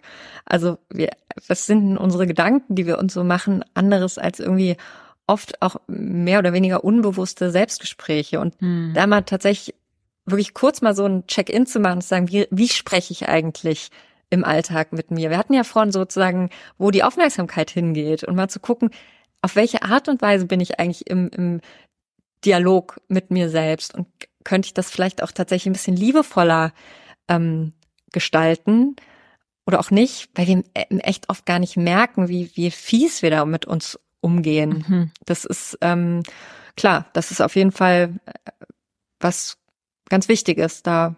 Also ganz Wichtiges. Ich bin immer so ein bisschen, ja, doch, das ist will nicht wichtig. irgendwie das ist ganz gut. Ich bin als Psychotherapeutin immer so, das ist gut, dass du das sagst, ja. Weil ich finde immer dieses, okay, und dann kann man das noch machen. Das ist wichtig, dass du das machst. Und das ist auch noch wichtig, dass man dann noch dazu meditiert und so. Ich versuche auch da immer irgendwie zu sagen, ja, hör mal hin und guck irgendwie mal vielleicht und gib dem mal eine Chance, aber ohne da gleich so einen Auftrag draus zu machen. So, das ist eben ja auch nicht immer einfach. Und man hat solche Tage und solche Tage. Ja, aber Manchen, na klar, ja. kann das total hilfreich sein, ja. Vor allen Dingen also, weil, wie du sagst, das ist so vielen so unbewusst, ähm, was da eigentlich abläuft im eigenen Kopf. Also ich, ich glaube, wir vergessen so oft, ähm, dass wir eigentlich keine Ahnung haben, wie unser Kopf im Vergleich zu anderen funktioniert, weil wir halt nur in unserem eigenen drin sind. Und deswegen nehmen wir das mhm. so selbstverständlich wahr, mhm. was da passiert. Ähm, mhm. Und also ich glaube, das ist keine Überraschung. Ich bin auch äh, seit längerem in Therapie.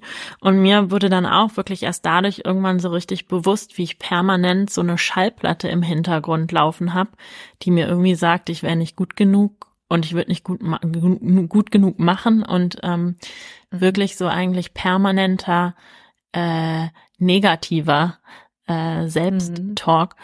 Und halt das zu bemerken, ist überhaupt erstmal der erste Schritt, ähm, das zu stoppen. Das diese alle, alle Felder deines Lebens oder jetzt den Beruf hauptsächlich, wenn ich alle. fragen darf, alle?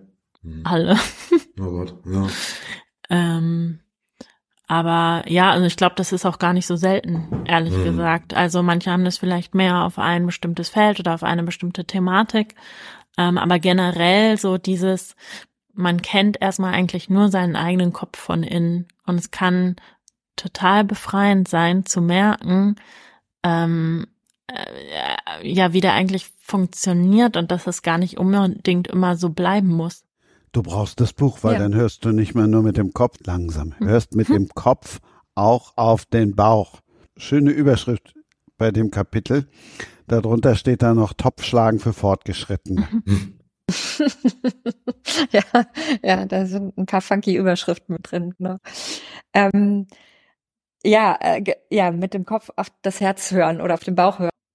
Ich, es gibt immer in der systemischen Therapie so, so eine Idee von sowohl als auch. Also, dass man nicht sagt, oh, ich höre jetzt entweder auf meinen Kopf oder auf meinen Bauch, sondern dass man da auf beides hören kann. Also in dem Buch geht's ja um äh, innere Anteile oder Persönlichkeitsanteile nehmen wir, äh, nennen wir die so ganz zentral. Die sind wie so eine Art roter Faden und auch so mit so Figuren, die sich dann quasi durch das Buch schlängeln und äh, einen durch das ganze Buch auch begleiten, wie so, na tatsächlich wie so Figuren. In, und, ähm, und die Einladung ist sozusagen auf all diese Anteile zu hören. Also nicht zu sagen, nur ich höre nur auf die oder ich höre nur auf die, sondern irgendwie bei allen, selbst bei denen, die wir auf den ersten Blick irgendwie nicht so super schön oder toll oder klug in uns finden, auch zu hören. Und auch Kopf und Bauch zum Beispiel könnte man natürlich als so Anteile bezeichnen, weil wir haben natürlich Anteile, die sind eher so rationaler, ja, das sind so unsere äh,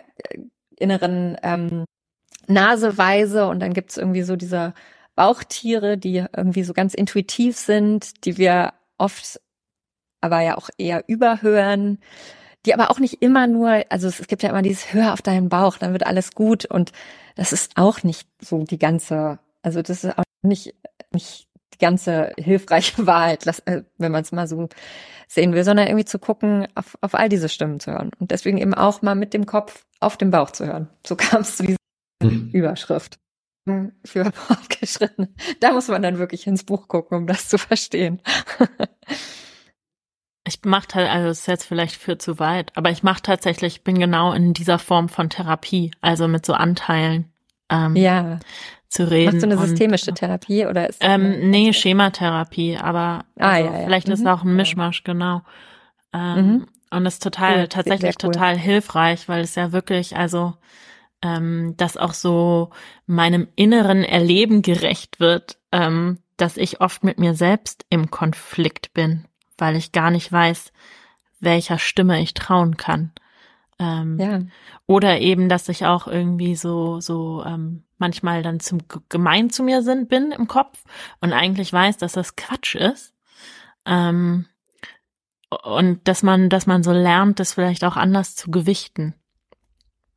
Ähm, ja. Also ich finde das Schön. sehr an, den, an der Erlebnisrealität ähm, dran.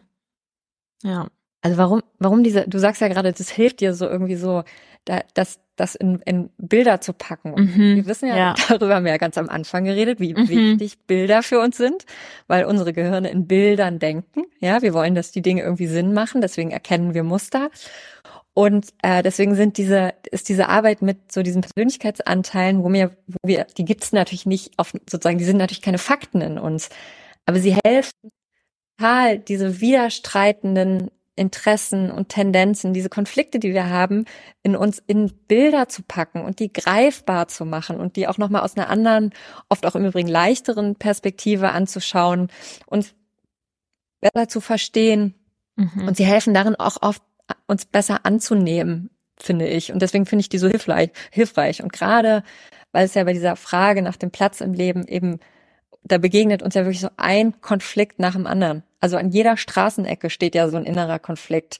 Sicherheit gegen ähm, Abenteuer oder bei Mama wohnen bleiben oder ins Ausland gehen oder und da haben, sind ja immer so verschiedene Anteile in uns, die so in, in unterschiedliche Richtungen rennen wollen. Dazu gibt's natürlich noch die, die sagen, yay, das schaffen wir alles und dann gibt's aber die, die sagen, ah, pf, wer bist du denn? Ja, vergiss es. Irgendwie ein Kollege von mir nennt das immer so Bullshit-Radio, was du vorhin so diese Schallplatte genannt hast. Mhm. Ähm, genau, und das wäre auch, könnte man, kann man eben auch gut als Anteile bezeichnen. Das ist einfach ein schönes, ein hilfreiches Bild, finde ich, auch um damit durchs ganze Leben ähm, zu kommen. Wenn man einmal angefangen hat, sich, sich sozusagen so zu selbst zu sehen, dann kann, kann man damit gar nicht wieder aufhören. Ja. Meistens hoffentlich. Oder nicht hoffentlich. Darf man machen, wie man will. Hm. Aber es Ja, freut mich das vor natürlich, das allen zu sehen, ja, äh, zu hören. Genau, ich finde das vor allen Dingen auch hilfreich, wenn man irgendwie auf was eine emotionale Reaktion hat und aber Mhm. eigentlich weiß oder das Gefühl hat, man darf die nicht haben, weil die irgendwie nicht Mhm. angemessen ist. Und das eben dann auch in ähm, zwei, ja, als, als zwei unterschiedliche Anteile zu sehen. Und beide haben halt ihre Berechtigung. So. Genau. Und dann mit dem Kopf auf den Bauch hören. Ja, genau. Das ist so ein bisschen die Idee. Ja, ich finde auch, dass ich mag das total gerne. Und ich habe auch irgendwie das letztens einer Kollegin erzählt und die meinte so, ja, ach, wie cool, genau. Ich bin auch voll, voll in Kontakt mit meinen Anteilen und man entdeckt auch immer wieder nochmal neue. Und es ist eben auch so ein schöner erzählerischer Zugang, finde ich. Einfach weil es so viele Möglichkeiten gibt. Weil die, die, die Umgebung einem auch so viele solche Anteile anbietet Mhm. und sagt, hey, werd doch das und werd doch das und so viele Angebote und, und Vorbilder und auch krasse Stimmen es gibt. Und da versuche ich ein bisschen einem, mit ein paar Bildern und, und ähm, ein paar Ideen ein, so ein bisschen eine, eine kleine Hilfe zu bieten, da nochmal anders drauf zu gucken. Das hört sich so nach jüngeren Leuten jetzt an. Ne? Also denke ich mir, ich werde nächstes Jahr 60 und ich weiß nicht, was, also was du gerade gesagt hast, das ist, hört sich so wie eine Generation unter mir an, ne? welche Möglichkeiten es noch so gibt im Leben. Klar hat man auch später als Rentner oder so noch verschiedene Dinge, die man machen kann und äh, äh, Träume, die man verwirklichen kann, aber ähm, ich sag mal so, mein, mein, wenn ich an meinen Platz im, im Leben denke, man ist ja immer, man ist ja immer vieles, ne? Also man ist Mann, in dem Fall bei mir jetzt, ne? Man ist Ehemann und Vater und Schwiegersohn und äh, Arbeitnehmer und Autor und viele, viele andere Sachen. Was, das sind verschiedene Rollen, die ich äh, einnehme, würde ich mal sagen. Äh, aber ob das jetzt irgendwie meinen Platz im, im Leben widerspiegelt, jedes einzelne Element oder alle zusammen, das vermag ich eigentlich gar nicht so zu beurteilen. Das ist irgendwie schwierig. Und, ne, und ich, eine Sache ging mir vorhin durch den Kopf, oder geht mir relativ häufig durch den Kopf. Also als ich, als ich jünger war, da war ich eher jemand, der so mit, mit Dingen äh, lamentierte, die passiert sind, wo ich dachte, oh Gott, da habe ich jetzt aber äh, blöd gehandelt und das Date versaut oder den Job versaut oder irgendwie sowas. Und seit einigen Jahren ist es bei mir eher so, dass ich vor dem, was kommt, mir so eher Sorgen mache. Ne? Also was ist denn, wenn die Kinder aus dem Haus sind, wenn das und das ist und wenn das und das ist und ähm, was da halt fehlt, ist, hört ihr natürlich jetzt auch sofort raus, ist das hier und jetzt, ne? dass man einfach mal den, den, den, äh, die Gegenwart, den, die Situation, den Moment genießt, weil man in, früher war man in der Vergangenheit, äh, hinkt man zu sehr und jetzt hänge ich zu sehr in der, in der Zukunft. Was ich eigentlich sagen wollte, weiß ich nicht, aber vielleicht könnt ihr irgendwie das einordnen, was ich versucht habe zu sagen. Also ich finde, es waren alles ganz viele total wichtige und spannende Stichworte dabei. Also zum einen natürlich diese Frage, ob das was ist, Fragen sind, die nur für Jüngere sind. Und wenn ich dir jetzt so zugehört habe, dann würde ich mal sagen, nein. Ja, weil, das, ja, weil das ganz offenbar auf, dadurch ein paar Fragen gibt, die man sich irgendwie auf die eine oder andere Art und Weise für immer stellt. Ja, was kommt als nächstes? Was kommt? Dieses Thema Angst, Angst vor der Zukunft, das spielt auch in dem Buch eine Rolle und das richtet sich wahrscheinlich eher an Jüngere, aber es haben jetzt auch ein paar Ältere gele ge gelesen, was ganz interessant war, weil die ersten Rückmeldungen, die ich gekriegt habe, so übers Netz oder so, die waren eher tatsächlich von so leicht älteren Männern. Das hat mich total gewundert, sehr gefreut. Ähm, weil die sich eben oft dann auch gerade wenn man sich solche Fragen lange gar nicht so bewusst gemacht hat, Mhm. ne, das war ja vorhin deine Formulierung, dass man sich, dass man irgendwie zuerst mal so ganz explizit da so eine Frage stellt und dann auch fragt, ey, stimmt das für mich eigentlich noch? Weil man oft eben so gelaufen ist, ne, gerade in der Zeit, wo man irgendwie im Job super eingebunden war oder ähm, dann mit der Familie oder so und irgendwann dann an so einen Punkt kommt, wo man denkt, puh, Mensch, und jetzt habe ich mal irgendwie Zeit, über diese Dinge nachzudenken. Und dann ist, erlebe ich schon auch oft, dass ich erlebe ich interessanterweise auch in der Praxis im Moment häufiger, dass auch gerade so sogenannte Middle-Ager-Männer sich dann echt nochmal viel auch solche Fragen stellen. Mit denen arbeite ich im Übrigen dann auch mit Persönlichkeitsanteilen. Und dann kann man sich mal angucken, hey, was ist denn eigentlich, welche Anteile müssten vielleicht eine größere Rolle in deinem Leben spielen? Also es, das ist ja so ein anderer Aspekt, den du genannt hast. Welche, es, es hat nur eine von diesen Anteilen, braucht an seinem Platz zu sein oder irgendwie alle.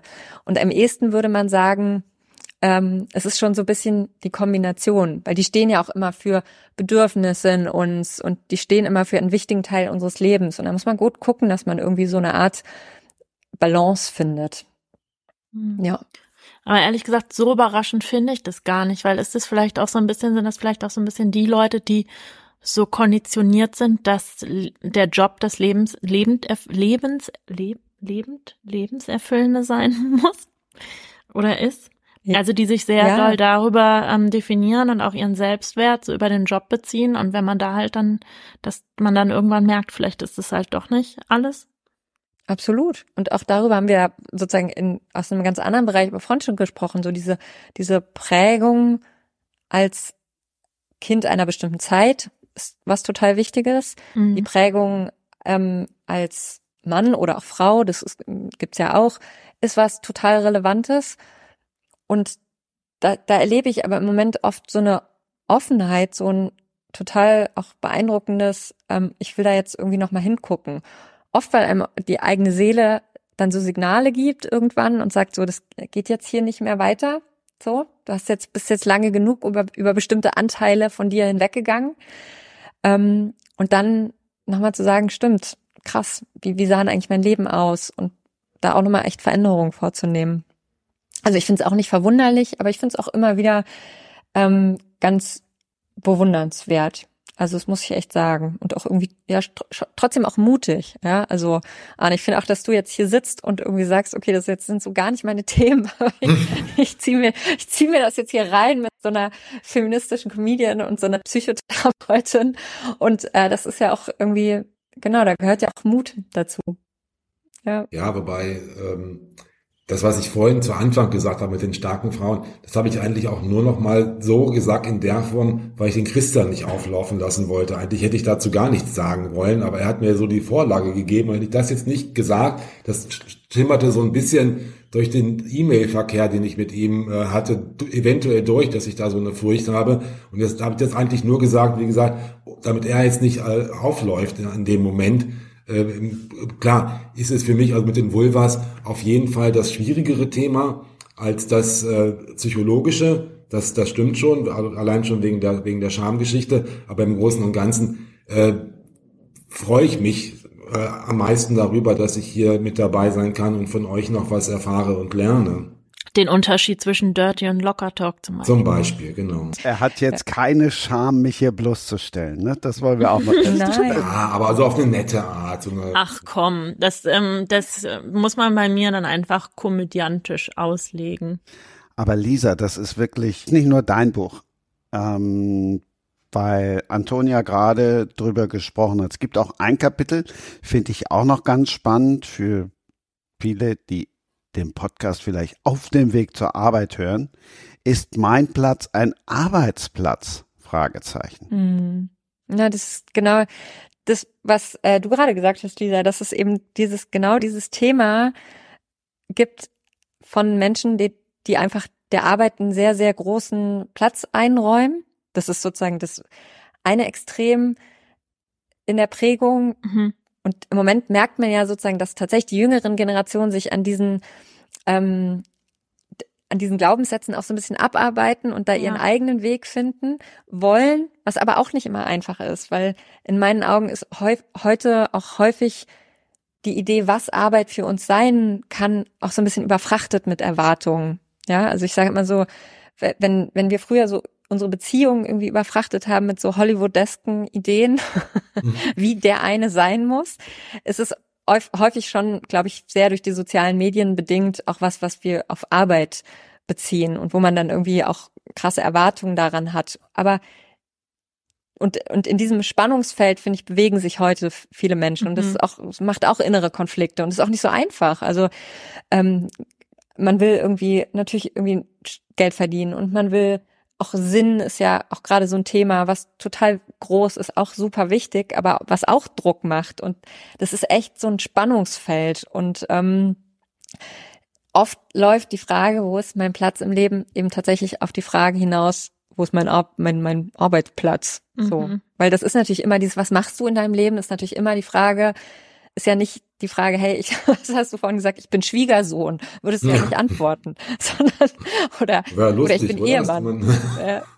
Wenn du antworten würdest, äh, Anne, ich bin Mhm. Ehemann, würde man sofort, hätte man sofort wieder ein Bild im Kopf von jemandem, Ja, der irgendwie, ja, Ja, Ja, so ich der, mein, der Mann von der Baerbock, der so an ihrer Seite oder von der Merkel oder sowas, ne? Meinst du sowas? Ja, aber interessant, was da gleich für Bilder in dir aufgehen, ne? Von einem Mann, der irgendwie eine starke Frau, einer starken Frau Genau. Vortritt hält, lässt und auch gar nicht mehr so richtig selber arbeitet, vielleicht sogar. Inter total, also das finde ich immer sehr spannend, was da so für Ja, also, Bilder so, so, angeht. so weit bin ich halt noch nicht oder äh, dass ich das so Mhm. als super natürlich ansehen würde, ne? Nee, klar. Ob wir jemals so Aber weit das sind als Gesamtgesellschaft, weiß ich nicht. Ob ich es noch erlebe, keine Ahnung. Aber ähm, von mir dran. selber weiß ich es halt, ne, dass ich dann immer noch eher Mhm. so, so denke, ne? Mhm, na klar. Und ich finde im Übrigen dieses, weil du sagst ja, das Thema Vulva ist irgendwie, äh, das ist das eine Thema und Psychotherapie, ich finde da schon, dass die Überschneidungsmenge auch groß ist. Ja. Und wenn man dann noch das Ganze feministisch sieht, dann kann man auch noch Ja. den Bogen schlagen zu, also weil die andere Seite ist ja auch, das ist jetzt vielleicht ein großer Sprung, aber ähm, der Feminismus tut ja auch Männern gut, wenn äh, sie ermutigt werden, mehr über ihre Gefühle zu sprechen und halt auch nicht äh, irgendwie der Erwartungshaltung vom Patriarchat entsprechen müssen als der gut verdienende Mann, der irgendwie die Familie versorgt und ähm, keine Gefühle haben darf. Ja, und ich, also man muss, finde ich, ich bin immer so ein bisschen vorsichtig mit solchen Sätzen, aber natürlich ist es, man macht sich zu leicht, wenn man, glaube ich, oft, wenn man sich einzelne Menschen anguckt und sagt sozusagen, Frauen leiden unter dem Patriarchat und Männer nicht, Ja, weil sowas von den eigenen Gefühlen abgeschiedenes zu sein, sowas sich nur über Stärke und Leistung definierendes, ist ja auch was, was einen auch irgendwie, was einem ja auch einen bestimmten Zugang zu sich selbst verwehrt, verwehren Total. lässt. Und auch, und das, insofern kommt sozusagen, kommen diese feministischen Ideen schon auch immer wieder in meine Praxis. Also Ja. das kann ich nicht anders sagen. Das sind Dinge, über die ich viel rede. Deswegen versuche ich eben auch, was äh, solche ähm, Wordings betrifft, irgendwie da offen zu sein. Weil ich glaube, es ist wichtig, dass man darüber auch spricht und allen einen Raum gibt dafür, ja. über Man kommt ja was auch auch immer von, sprechen zu können. kommt ja auch nicht von ungefähr, dass die Suizidrate bei Männern so viel höher ist. Auf jeden Fall. Auf jeden Also Fall. ich ja. bin immer Genau. wieder erstaunt auch, muss ich sagen, wie es Männer schaffen, durchs Leben zu gehen, ohne diesen Austausch zu haben, den ich ähm, von meinen Freundinnen kenne. Also, weil ich kenne es von vielen männlichen Freunden tatsächlich, dass sie es nicht in der Intensität haben oder dass sie sich in erster Linie mit ihrer Partnerin austauschen, zumindest wenn es so um wirklich tiefere emotionale Themen geht. Und ähm, das finde ich völlig verrückt. Ein, zwei Freunde, würde ich sagen, habe ich schon, wo ich mich mit ähm, auch jetzt relativ tief ähm, austausche. Also tatsächlich Schulfreunde, also so die ältesten Freunde Mhm. und ein Studienfreund, also drei sind es eigentlich. Ne? Und das andere ist, ähm, ich möchte jetzt nochmal eine kleine Lanze für mich persönlich sprechen, weil ich tatsächlich vor 20 Jahren, also oder vor, vor 23 Jahren, als unsere erste Tochter geboren wurde, tatsächlich jetzt bewusst auf ähm, Karriere und so verzichtet habe, beziehungsweise nicht hinterhergehechelt bin und mir tatsächlich mit meiner Frau auch die ersten, also jeweils die ersten Jahre bei beiden Töchtern äh, total geteilt habe, ne? außer Stillen. Das, das ging nicht, aber alles andere, äh, irgendwelche PKIP-Gruppen und Schwimmkurse und Wickeln Cool. und alles, was so dazugehört und nicht, und, und sie geht vormittags arbeiten und ich nachmittags. Das haben wir tatsächlich durchgezogen. Vielleicht ist es auch ein bisschen dann für mich äh, als Vorteil, dass ich halt nicht, äh, wie Lisa gerade sagte, sie kann sich nicht vorstellen, wie Männer so durchs Leben gehen, wenn sie immer so als Leistungsträger funktionieren müssen, dass ich halt auch kennengelernt habe, dass ich halt auch als jetzt normal als Vater, als Elternteil auch einfach nur funktioniere und äh, und das hat mir glaube ich auf jeden Fall geholfen, dass ich ich sag mal jetzt so relativ ähm, ausgeglichen durchs Leben marschiere, schätze ich mal zumindest. Also das, das finde ich also aus zwei Aspekten nochmal wichtig, dass du das sagst. Zum einen, ähm, wann sagst du vor 20 Jahren? Damals Ja, war das ja, ja, echt also ein progressives, jetzt 23 progressives Lebensmodell. Mhm. Ja, Ja.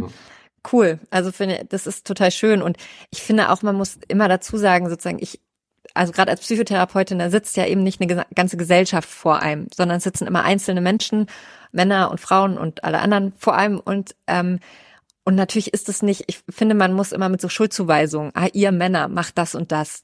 Das, genau, das wäre auch, ist, glaube ich, wichtig, dass man da immer wieder gut hinguckt und im, im Austausch ist und trotzdem sich ja auch fragen darf, okay, hey, was habe ich für Ideen mitbekommen? Aber eben dann auch zu sagen, nee, an manchen Stellen habe ich Ideen mitbekommen oder habe ich mir auch echt meine eigenen gebaut, schon vor langer Ze Zeit. Und das finde ich, ähm, ja, also genau, das muss man, finde ich, immer noch mal dazu sagen. Also ich, ich habe den Eindruck, du verteidigst dich und ich hoffe, das ist gar nicht nötig und ich hoffe, es ist nicht so rübergekommen, dass das ähm, nötig ist. Nee, ich wollte jetzt, weil, weil Lisa jetzt hat, Lisa hat ein bisschen pauschalisiert, zu Recht sicherlich auch, weil das ist das ein, ja, der normal, man ist wahrscheinlich so, aber es gibt halt, oder gab halt auch schon vor 20, 25 Jahren halt so äh, Männer wie mich, sag ich mal, die wo, wo man halt zumindest was so Kindererziehung und Familie und so versucht hat, das auf, auch auf Augenhöhe und gleichberechtigt, soweit es geht, irgendwie hinzukriegen. Ne? Ach so, und, ne, pauschalisiert habe ich, dass das so die Idee vom Patriarchat ist. Ja, genau. Ja, ich wollte Deswegen natürlich auch, viele Männer unter diesen Vorstellungen äh, ja leiden oder dem halt auch nicht entsprechen wollen. Das war jetzt ganz schön viel. Lasst uns eine Pause machen. Eine altmodische Idee vielleicht. Auch dieses Buch reitet durch große Themen, nicht gerade in Slow Motion. Wir alle wollen sehr viel schaffen in sehr kurzer Zeit. Und dann steht ja auch noch, dass Sie Podcasts in doppelter Geschwindigkeit hören. Also das solltet ihr jetzt nicht tun, sondern macht einfach das, was bei Antonia auf Seite 113 wohlgemerkt steht. Pause. Wir haben ja eben schon gehört, es sind kultige Überschriften drin, um mal dieses Modewort zu strapazieren, im Buch. Die, die ich eben zitiert habe, heißt Pause und dann sind noch ein paar schöne Dinge drin, die mich zum Beispiel sehr freuen. Und beim Radio würde ich die Lieder jetzt alle auch spielen. Aber über Pause steht drunter, schone deine Nerven, mach mal Pause, warum schaltest du nicht einfach ab? Dalia Lavi, schalt das Radio ein. Also du haust uns auch noch die Musik um die Ohren, Antonia. Ja, ja. Ich finde, also ich sag mal, eine Seite von mir liebt Dalia Lavi. Das ist so eine ganz romantische, kitschige Seite von, äh, von mir. Genau. Drei schwarze Rosen vor allem. Mhm. Es kommt aber auch noch Beyoncé, also jetzt für Arne, dann noch Heintje, um mal die ältere Generation mit. Beyoncé für Arne. Nein, ach Beyoncé, okay, dann nicht Heintje, dann ist Heintje für mich mit Mama Hm.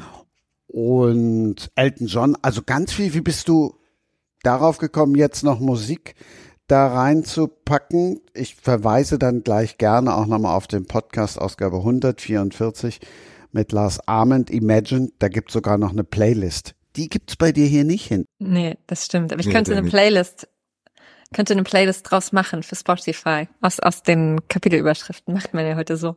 Oft sind in solchen Büchern am Anfang ja so Zitate von irgendwelchen so diepen, weisen Menschen. Und ich finde aber, dass das ein bisschen schade ist, weil man, oder was heißt schade, dass man irgendwie so Berührung und Weisheit auch in so eher alltäglicheren Dingen finden kann. Und da sind für mich einfach Songs immer ein total ähm, eine gute Quelle. Also ich, ich weiß nicht, wie es euch geht, aber manchmal kicken doch so Lieder mit so bestimmten Zeilen oder so einfach noch viel mehr rein als irgendwie so ein Zitat, so ein, so ein Kalenderspruch-Zitat. Und ich glaube, auf dieser Grundlage, weil ich irgendwie auch, auch so beim Reden oder beim Denken auch oft so Songs im Kopf habe zu irgendwas, ähm, also auch immer so ein bisschen meine eigene innere Playlist habe, habe ich da angefangen, irgendwie immer mal Zitate, die sind, manchmal sind, ist sogar, sind sogar mitten im Text Zitate. Und da habe ich dann eben angefangen, so da mal was rauszusuchen, was ich finde, das zu diesen Fragen ganz gut passt.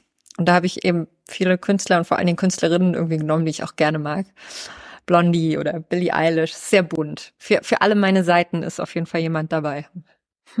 Also da rennst du bei mir die offensten, offensten Türen ein, die du dir vorstellen kannst, weil ich habe nämlich auch in jedem meiner Bücher äh, eine Playlist und äh, bei mir, mir geht's wirklich genauso, dass ich, wenn irgendjemand irgendeine Bemerkung macht, habe ich meistens auch irgendein Lied sofort im Kopf, was zu dieser Bemerkung passt und singe das leise im Kopf ja. dann dazu und diese, ja.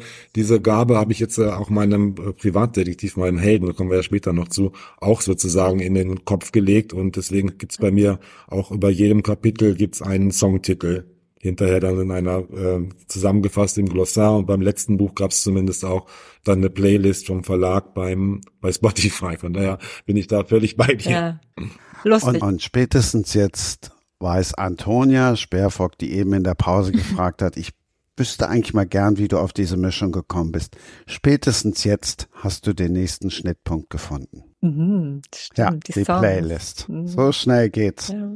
Also wir haben ja ganz am Anfang mal gehört, wie das Date von, wie das zweite Date das letzte war für Lisa. Gibt es ein Lied, wo ihr sagen würdet, das war's mit dem Date? Wenn derjenige das hören würde? Mhm. Wahrscheinlich hm, zahlreicher, aber ich kenne den Titel ja. nicht, weil ich das sofort verdränge. Also Rammstein. Der, ja, rechtsradikales Zeug würde mir auch Rammstein wäre jetzt heutzutage wirklich ein No-Go. Schwierig. Ja. Ich würde genau, kein Lied das, von Rammstein ähm, erkennen, das ist bei mir, bei mir das Problem. Weil ich noch nie was von denen gehört habe. Bewusst. Okay, bei dir geht's ja auch nicht ums letzte Date, sondern um den letzten Flirt. genau, war das jetzt schon die, die große ja, Überleitung? Das war die über sieben Brücken musst du gehen okay. Überleitung. Jetzt. Das war jetzt eine Peter Maffei Überleitung. ich wollte noch ein, wieder in meinem Kopf sofort. einen Absatz vorlesen, der, der ganz bisschen wieder das Lisa-Thema aufgreift. Ich hoffe, ihr, ihr merkt das. ähm, ähnlich inflationär stellt sich das Volvo-Aufkommen dar. Neben Steffens entdeckte ich allein in der Haderslebener Straße drei weitere Volvos. Einer davon leuchtet so blau wie der von Steffen. Vielleicht findet sich gerade der Bochumer Vielleicht trifft sich gerade der Bochumer Volvo Club in einem der Häuser. Das fand ich jetzt so lustig, weil ich habe das mich so ein bisschen vorbereitet und mein eigenes Buch nochmal gelesen und dann dieser Absatz, wo dreimal das Wort Volvo vorkommt und natürlich hm. denke ich dann an Vulva sofort, weil es ja so ähnlich klingt und dann fand ich das total lustig. Da wollte ich euch mal Der ähm, Bochumer Vulva Club. Ja, genau, willkommen im Vulva Club. Und dann hatte ich ja in dem in dem schon äh, zitierten Mailverkehr mit dem äh, Christian, als sie sagt, oh, sind aber jetzt weit weg von meinem Thema, habe ich dann ja am Ende, was ich jetzt auch in der Mail an euch alle konstruiert hatte, sozusagen, eigentlich hätte ich anfangen müssen mit ihr letzter Flirt und dann hätte die Vulva kommen müssen und dann die Paartherapie sozusagen, um so ein bisschen so eine Chronologie von so einer Beziehung eventuell mal aufzugreifen, aber das äh, macht man, macht man halt am Ende und äh, sind jetzt nach der Paartherapie beim nächsten letzten Flirt äh, angelangt. Und äh, muss ich jetzt ganz kurz ausholen. Also ich habe, äh, das ist mein mein neuntes Buch, was jetzt erschienen ist, und äh, das dritte mit dem äh, Privatdetektiv Mike Müller in Bochum. Und äh, mit dem Verlag haben wir uns irgendwie darauf geeinigt, dass alle alle Titel der Bücher irgendwas mit letzter letztes im ähm, im Titel haben. Und das erste hieß halt ihr letztes Stück. Das war halt äh, eine, eine Kulturreporterin, die halt ihr letztes Theaterstück gesehen hat und dann gestorben ist. Dann hatten wir sein letzter Witz das war ein Comedian, der, also Kollege von Lisa sozusagen, der seinen letzten Witz auf der Bühne oder im Fernsehen erzählte und dann starb, sterben musste. Und jetzt haben wir halt ihr letzter Flirt. Da, ähm, ich hätte es lieber ihr letztes Rendezvous äh, genannt, weil ich finde, bei Rendezvous kommt in, zumindest in meinen Augen oder in meinen Ohren eher heraus, dass es ihr in dem Fall das Plural ihr ist. Wir haben ja im Deutschen das Phänomen, dass wir alle Pluralpronomen äh, einfach von den weiblichen Pronomen übernommen haben aber ihr letzter Flirt soll tatsächlich bedeuten, dass es halt um zwei Menschen geht, ne, die mhm. den letzten Flirt haben. Und ähm, es ist so eine Geschichte, die ähm, letztlich so eine bisschen so eine in Wissenschaftsspionage ausartet. Und äh, vorher aber die die eigentliche Geschichte fängt damit an, dass die äh, Rektorin der Bochumer Ruhr-Uni sich an meinen Helden wendet und Beweise dafür haben will, dass ihr Gatte untreu ist, also so eine ganz äh, klassische Privatdetektivgeschichte. Und er geht dann halt auch los zum Recherchieren und äh, findet dann auch relativ rasch heraus, dass da wohl was ist, dass dieses ähm, äh, Fremdgehen aber wohl offensichtlich zu Ende ist. Und äh, wie der Zufall es will, oder wie ich es halt konstruiert habe, kommt dann besagter Ehemann ebenfalls zu dem Detektiv und möchte nun seine Geliebte wiederfinden, so dass dann der der Mike Müller sozusagen für beide Eheleute unterwegs ist in ganz verschiedenem Auftrag.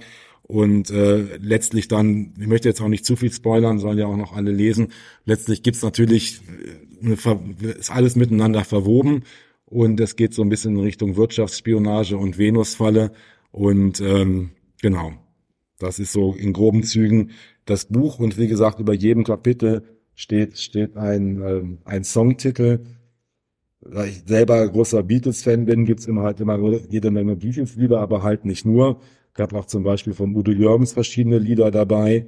Oder hier Back on the Chain Gang von den Pretenders, Carbonara von Spliff, Pinball Wizard, Dreaming Blondie hatte gerade ja jemand gesagt, Radio Gaga, Like Ice in the Sunshine, Alt wie ein Baum von den Budis und viele andere Lieder. Hier kommt Alex von den Toten Hosen. Also insgesamt sind es, lass mich mal das lügen, 55 Kapitel und 55 ähm, Songtitel. Die letzten beiden sind Männer sind Schweine von den Ärzten und das allerletzte Titel, allerletzte Kapitel ist Neue Männer braucht das Land von Ina Deta. Das passt auch ganz gut zu dem bisherigen, was wir besprochen haben. Und genau, das erstmal dazu, zu meinem ähm, Buch. Jetzt sagt erstmal keiner was oder keine. Wer ist der Mörder? Ja. Das ist die falsche, also die richtige Frage, aber gibt natürlich keine Antwort. ich kann ja nicht so gut Spannung äh, aushalten. Das ist immer, ähm, genau. Ich finde es aufregend. Das sind eher so Cosi-Krimis, ne? Also die, die werden auch so, ja, ja, total. so be das beworben. habe ich auch als schon also rausgefunden, ja. So die Art, wie ich auch schreibe, ist also äh, gilt gemeinhin als so eher äh, humorvoll. Co Cozy Krimi habe ich auch noch nie gehört. Das ist auch auf jeden Fall ein neues Wort für mich. Das Echt? brauche ich auch mehr in meinem Leben. Okay. Ja. Mehr Coziness. Ja. Ich meine, Ja, es sterben mehr schon welche und so, ne? Aber letztlich ist es halt so, dass es immer so mit dem Augenzwinkern alles beschrieben wird. Ich meine, allein schon der Name Mike Müller für so einen Privatdetektiv, finde ich, ist jetzt schon irgendwie, der ist ja eben, nimmt, nimmt sich ja schon nicht so ernst, ne? Ja, wie bist du denn auf den Namen gekommen? Das Wie weiß ich kommt nicht man mehr. denn Ich glaube, auf den Namen von so einem mal so eine Privatdetektiv? Serie in den 90er Jahren, die hieß Müllers Büro. Das war aber kein Detektiv, das war irgendwas anderes. Und äh, da ist das mal irgendwann entstanden und das ist dann, die hatte, das sind, es gibt so ein paar, paar Skizzen ähm, schon vor vielen Jahren gemacht zu den Büchern, die ich aber nie ver, vervollständigt habe. Und dieser Name ist so ein, ist so ein, ähm, so ein, so ein kleines Puzzlestück so aus der Vergangenheit sozusagen. Cool. Ich frage mich das immer bei, wie man sich Namen ausdenkt. Ob man, ob, sind das oft so Namen, wo dir irgendein Name einfällt und dann schreibst du den so? Oder ist das sowas, wo du ganz lange drüber nachdenkst? Was hat das für eine Konnotation? Wie, wie, wie was passt da gut? Und guckst noch mal ins Telefonbuch, falls es Telefonbücher noch Telefonbuch ist gibt. auf jeden Fall auch So. immer dabei oder irgendwie so ähm, andere Recherchen. Oft habe ich so, ähm, dass ich versuche, auch so Namen, die ich mal so aufschnappe, die so jetzt nicht das, das mein engstes Leben betreffen, sage ich mal, sondern jetzt eine äh, bessere Bekannte von meiner Tochter zum Beispiel, ne, die heißt Rojin. Und äh, Rojin gibt's seitdem auch in meinen Büchern, ne? aber jetzt nicht als Hauptfigur, sondern die ist halt so eine, eine Polizistin, einfach die clever ist und immer so kleine Auftritte hat. Das ist Rojin. Dann habe ich ähm, mal die, Als die, deutscher Name? Nee, das ist ein türkischer Name Ach oder so, kurdisch, also eins Ah, von okay. beiden. Aber die, also die Rojin von meiner Tochter, die ist Kurdin auf jeden Fall. Ah, okay. Weil ich Ja. kenne nur sonst Roshin aus dem Irischen. Ah ja, okay. Ja, nee, das ist wie also, Murphy. Rasheen ja. Murphy, ja. Dann habe ich halt also die die ähm, zweite Hauptfigur, also die Partnerin von dem Mike, die heißt Alice. Das finde ich halt so, dann alle, die das Buch lesen, lesen den Namen und sagen wahrscheinlich Alice. Und dann muss man halt, kann ich halt erklären, dass sie halt so eine Franco, äh, also Französisch, äh, also Frankreich mag, wird mir das richtig geworden, ja, Frankreich mag und deswegen auch Alice ausgesprochen werden möchte. Das ist also so ein Name, wo man sofort irgendwie was, was noch zu schreiben kann, ne? dass man irgendwie äh, so eine kleine Geschichte dahinter steckt. Und äh, ansonsten versuche ich dann immer so auch jetzt Namen von äh, Leuten, die so semi-wichtig im, in den Medien oder in der Politik sind, dann einfach so so ein bisschen ähnlich darzustellen. Ich hatte mal irgendwie, ähm, hatte ich mal einen Menschen, der hieß so, ich weiß nicht, kennt jemand die Heute-Show von euch? Ja. Ja, Mhm. da gibt's ja einen, diesen Wischmeier, genau, Wischmeier. Ich hatte mal eine Figur, die habe ich tatsächlich irgendwie genau wie den genannt. Dann hat aber jemand, der das Buch vorab gelesen hat, gesagt, das wäre aber blöd, den jetzt mit Vor- und Nachnamen so zu nennen, weil dann könnte man denken, der ist irgendwie gemeint. Dann habe ich dann halt den Namen nur leicht verändert. Also so, so komme ich auf die Namen. Das ist aber, ist ja wirklich, ist wirklich schwierig, ne? Also je, je mehr Bücher man schreibt und ein paar Figuren tauchen ja immer auf, die behalten dann auch ihre Namen natürlich, aber wenn man halt neue hinzufügt, ist es wirklich schwierig. Das darf jetzt nicht zu abgedroschen, ne, aber auch nicht zu abgehoben klingen. Man versucht jetzt auch, also ich versuche auch zunehmend, dann die ersten Bücher spielten halt in Wolfenbüttel in meiner alten Heimat, da äh, fand ich das nicht so wichtig, weil da eher so eine deutsche Stadt ist mit wenig internationalem Anteil bei Bochum. Da sollte, sollten halt die Figuren auch, sollten halt türkische Figuren dabei sein, mit polnischen Namen, was, und italienischen und griechischen Namen. Und äh, dass es halt so ein bisschen bunter auch ist, ne? Und dann ist es halt schwierig, was, was nimmt man für einen griechischen Namen? Da guckt man natürlich dann schon irgendwo nach irgendwelchen Imbissen, wie heißen da die Inhaber oder oder so. Ne? Türkischen ist vielleicht sogar auch ein bisschen einfacher. Man kennt, also ich kenne zum Beispiel mehr türkische Menschen als griechische. Und die Griechen heißen ja eh alle mit Opulus hinten. Ne? Also kennt jemand von euch einen Griechen, der nicht mit Opulus hinten ist? Ja, Ja? Hm. ja, Mehrere? ein. Nein. Aber ich kenne auch nur einen Griechen. Ja, naja. Man muss also versuchen, dass es halt irgendwie realistisch so ein bisschen das äh, Leben, also was die Namen angeht und die Figuren so wiedergibt, aber einen Namen zu finden ist wirklich manchmal schwierig, ja. Nikos Milonas schreibt kritische Krimis und der ist ganz einfach mal die Fußballmannschaften durchgegangen, die Nationalmannschaften. Ja. Und da habe ich gedacht, wenn ich Steffen Matthäus lese, das ist dann eine Mischung aus Steffen Freund und Lothar Matthäus. Lag ich da falsch? Also ich sag mal, das, ähm, es ist tatsächlich so, der hieß erst Fritz Matthäus. Matthäus, äh, also er wird dann halt auch so von meinem Mike Müller eingeführt, dass er halt äh, Herr Matthäus ist, aber natürlich nicht Lothar heißt, sondern Fritz. Dann hatte ich aber irgendwann, während ich dieses Buch schrieb, die Idee zu einem anderen Buch, äh, was sozusagen eine Antwort auf einen alten Krimi von mir ist. Und da heißt leider eine der Figuren Fritz. Und äh, dachte ich, jetzt kann ich nicht innerhalb von dreiviertel Jahr zwei Bücher veröffentlichen, wo die wichtige Figur Fritz heißt. Und da habe ich einfach überlegt und äh, das habe ich nicht tatsächlich nicht an Steffen Freund gedacht, sondern das ist mir irgendwie so eingefallen. Also das weiß ich gar nicht mehr. Aber der Gedanke wäre natürlich naheliegend jetzt, weil das ja ähm, klar beides äh, bekannte Fußballer sind, ja.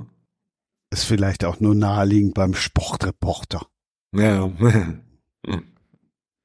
ja ansonsten habe ich ja so ein Personalverzeichnis auch am Anfang von dem Buch, wo aber jetzt natürlich nicht alle auftauchen, sondern nur ähm, so die meisten Figuren. Und da hat man jetzt halt klar Mike Müller, Alice Kramer, Konstanze Matthäus ist Direktorin, der Mann ist Steffen, dann Angela Kegel, Jakob Diekmann. Diekmann, klar, der ist Journalist, da denkt man natürlich auch an den Kai Diekmann, ne? der hat ja aber einen Buchstaben anders. Dann Also Ähnlichkeiten Gerber, zu lebenden Personen sind Bitte? durchaus gewollt. Le Ähnlichkeiten zu lebenden Personen sind durchaus gewollt. Oder zumindest Ja, nicht ja nur also beim zufällig. Diekmann auf jeden Fall, ne, weil er halt Journalist ist und ähm, genau, dann gibt's halt noch einen Helmut Jordan, Lisa Bertram, Henning Schmidt, Axel Walter. Aber sind jetzt keine, keine ähm, besonders ausgefallenen Namen. Sondern halt irgendwie so.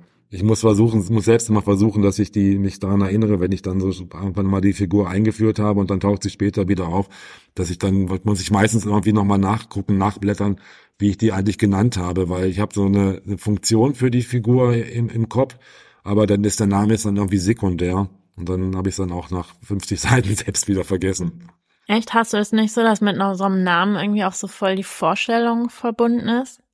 Nee, also ich habe bei, bei manchen ja, aber äh, bei den meisten jetzt, ich sag mal, bei den nicht ganz wichtigen Figuren, also bei den Nebenfiguren, ist es tatsächlich so, dass die halt, die müssen eine Funktion haben. Der eine muss halt äh, spurensicherer sein, die andere muss Anwältin sein und so weiter. Und das sind für mich die die wichtigeren Sachen. Wir brauchen in einem in einem Krimi brauchen wir eine Anwältin und wir brauchen einen Gerichtsmediziner und wir brauchen eine Staatsanwältin und einen Richter.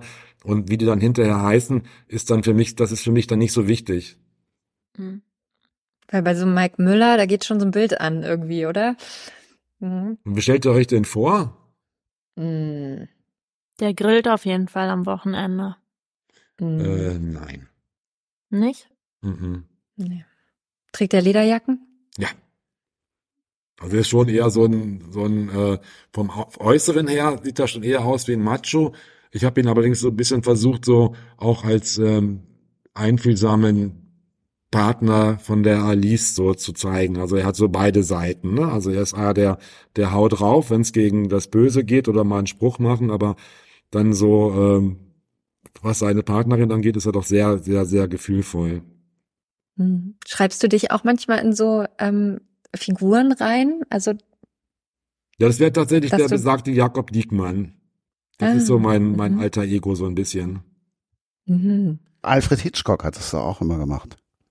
Der hat sich immer, Es gibt doch war auch- immer in einer Szene im Film zu sehen, ne? Ja, Cameo-Auftritt heißt das, oder? Dann Genau. Auch? ich weiß aber nicht mehr, warum das Cameo-Auftritt heißt, aber äh, also wir haben ja vorhin gehört, Lisa hat uns offen erzählt, dass sie in Therapie ist. Antonia ist Therapeutin. Ich habe im Podcast des Öfteren gelernt, Schreiben ist die beste Therapie.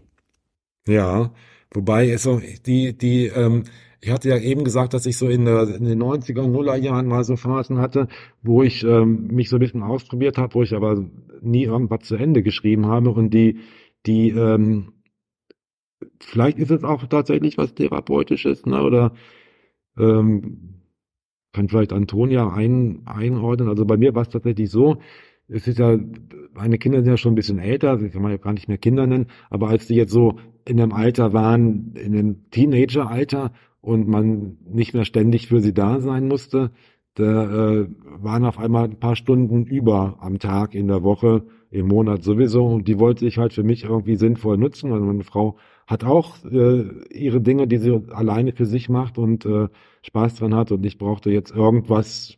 Für mich im Sommer war es erst der Garten, aber im Winter war dann erstmal das große Nichts und nur Fernsehen und nur Lesen.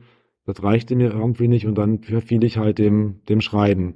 Ob das jetzt therapeutisch ist, weiß ich, weiß ich gar nicht. Es war aber auf jeden Fall hat's mir geholfen, Für was? äh, Bei einen was? Platz im Leben zu finden. Also sch schon mehr als nur Zeit totzuschlagen, sondern Ja. schon da irgendwie was für dich zu Ja, ja. finden. Ich meine, Mhm. hinterher natürlich schwebt über allem halt, also bei mir, das ist vielleicht nicht, nicht, nicht bei jedem Autor so, schon das, der Traum, dass man irgendwann mal in die Buchhandlung kommt und da lachen einem nur so die eigenen Bücher entgegen und alle finden Mhm. das toll, was man geschrieben hat und es, äh, es heilt die Welt ein bisschen oder so und man ist ein Stück weit berühmt, aber auch nicht so, dass man alle auf der Straße erkennt. Das schwebt natürlich auch bei mir zumindest so ein bisschen mit, das bin ich immer noch weit von entfernt. Aber ansonsten finde ich das schon immer so schön. Das äh, habt ihr jetzt ja auch erlebt, wenn man halt so ein Buch geschrieben hat und dann hat man hinterher dann dieses Buch tatsächlich halt jetzt auch gerade äh, in der Hand. Das ist doch immer wirklich ein sehr, sehr schöner Augenblick, wenn man das so diese Bestätigung hat, dass das, wo man Wochen, Monate, Jahre zum Teil halt reingesteckt hat, dass es dann halt so ein gebundenes Buch gibt, was man dann in der Hand halten kann und was auch noch andere Menschen lesen. Ne? Das ist auf jeden Fall was sehr Aufregendes, ja. Ich habe ja sonst einen Beruf, wo die Dinge nicht so greifbar sind oder bleiben, wo es am Ende jetzt nicht so ein Produkt gibt oder Mhm. sowas. Das, das fand ich schon sehr aufregend. Aber ich finde, es geht mit vielen sehr ambivalenten ähm, Gefühlen einher. Also ich kann jetzt von mir nicht behaupten, Ja. dass ich nur denke, oh yeah, bam, bam, bam, das habe ich jetzt gemacht, mega. Aber ich kann das natürlich, es gibt einem schon so ein Gefühl von Selbstwirksamkeit. Ne? Man hat es irgendwie geschafft, man hat sich das vorgenommen, man hat sich dadurch Durststrecken gekämpft und am Ende ist es irgendwie tatsächlich fertig geworden. Das finde ich schon auch, auch cool. Mhm. Ich habe da vor allen Dingen gelernt, dass ich durchaus konzentriert arbeiten kann, wenn mir was Spaß macht. Lohnen muss es sich, ja? Ja. Mhm. Ja, bleibt dir, also du, du schreibst ja sehr viele Bücher, Anne, ne? Also Ja. das sind ja neun, hast du gesagt, das ist ja auch echt eine Menge. Und wie, wie taktest, also wie, hast du da so einen Rhythmus entwickelt? Das haben ja viele, ne? Mhm. So jedes Jahr oder sowas? Oder Ja, also nimmst du dir dann immer noch mal so ganz, hm? Ja, nicht, das, das passt schon ganz, das passt schon ganz gut. Also es ist während Corona, wo ich auch immer noch so ein bisschen von zehre, wo man ja so viele Dinge halt nicht machen konnte, also nicht ins, halt auch nicht ins Kino, nicht ins Theater, viele andere Sachen und wo man auch, wo der Kopf auch so ein bisschen mit düsteren Gedanken, bei mir zumindest war, habe ich das, äh, habe ich, ich habe auch so eine Dystopie zwischendurch geschrieben, die also wirklich nur während Corona entstanden ist und ähm, da habe ich wirklich viel geschrieben, aber der, der grundsätzliche Rhythmus, wenn ich also normal meine 39,5 Stunden arbeite für die Uni, ist so, dass ich ähm, am Tag so abends so zwei Stunden schreibe. Mhm. Irgendwann so, ne? Also zwischen acht und 24 Uhr sind so zwei Stunden auch nicht immer am Stück, aber dann die, die nehme ich mir halt. Wow. Mhm. Also schon sehr, du brauchst schon so einen Rhythmus oder hast schon so einen Rhythmus. Ja, ja, auf jeden Fall. Und am Wochenende bei, bei schlechtem Wetter und so, dann, dann da auch nochmal. Mhm. Cool. Dann, dann habt ihr alle drei ja sehr unterschiedliche LeserInnen. Wie sind denn die Reaktionen? Weil das sind ja zum einen dann Mitarbeitende und zum anderen sind es ja Patienten und zum dritten sind es Freunde oder welche, die sonst zur Bühnenshow kommen? Ähm, wie meinst du jetzt, wie die Reaktionen sind? Also von den unterschiedlichen Leuten? Mein okay. Opa hat angefangen, es zu lesen und ist dann zur Seite gelegt. Nach wie das ist die Seiten? Familie. Nach wie vielen Seiten? Was wurde mir von meiner, wurde mir von meiner Mutter übermittelt. Meine Oma hat es wohl komplett gelesen, was ich extrem überraschend fand. Ähm, ansonsten. Schön. Ähm, mhm. Ich glaube fast, das Buch gerät gar nicht unbedingt in Hände von Leuten, die es doof finden.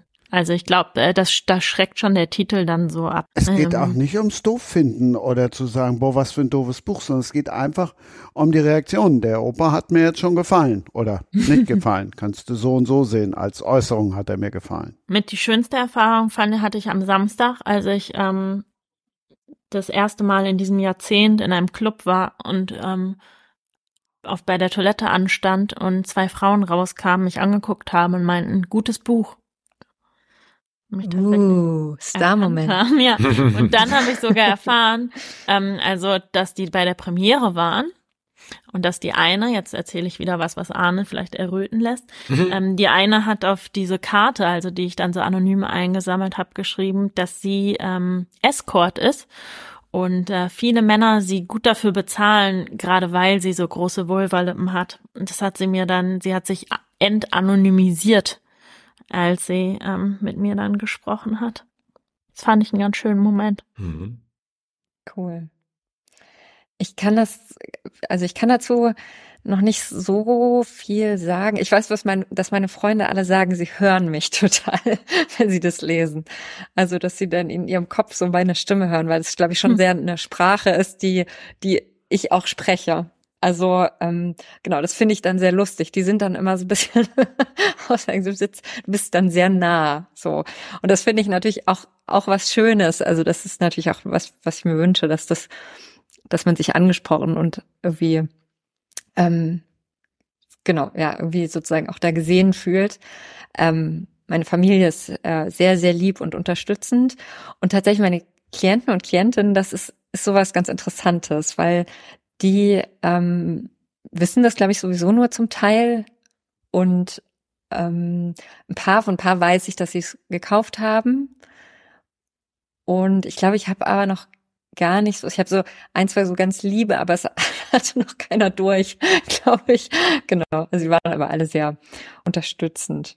Das ist, ähm, genau, ich sollte auch schon mal eine Widmung reinschreiben, was in doppelter Hinsicht interessant ist, weil dieses ganze Öffentlichkeit und eine Widmung in ein Buch schreiben und so, das finde ich alles noch, also, oder das heißt noch, das ist für mich sehr ungewohnt und neu.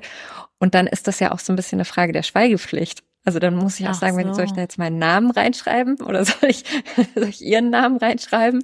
Ähm, genau, da brauche ich tatsächlich so eine Art Schweigepflichtentbindung irgendwie. Ähm, genau, das ist ganz ähm, ein bisschen eine lustige Konstellation. Das, ja. Und ich, ich habe leider noch nicht so viel so Öffentlichkeit, also ich habe noch keine öffentliche Lesung gemacht oder sowas. Das habe ich mir alles fange ich erst langsam an, mir zuzutrauen. Deswegen habe ich noch nicht solche coolen, solche coolen Momente. Das fand ich damals aber auch echt schwierig, ne? Also, dass man dann irgendwie das erste Buch war da und dann war wirklich das Thema Lesung.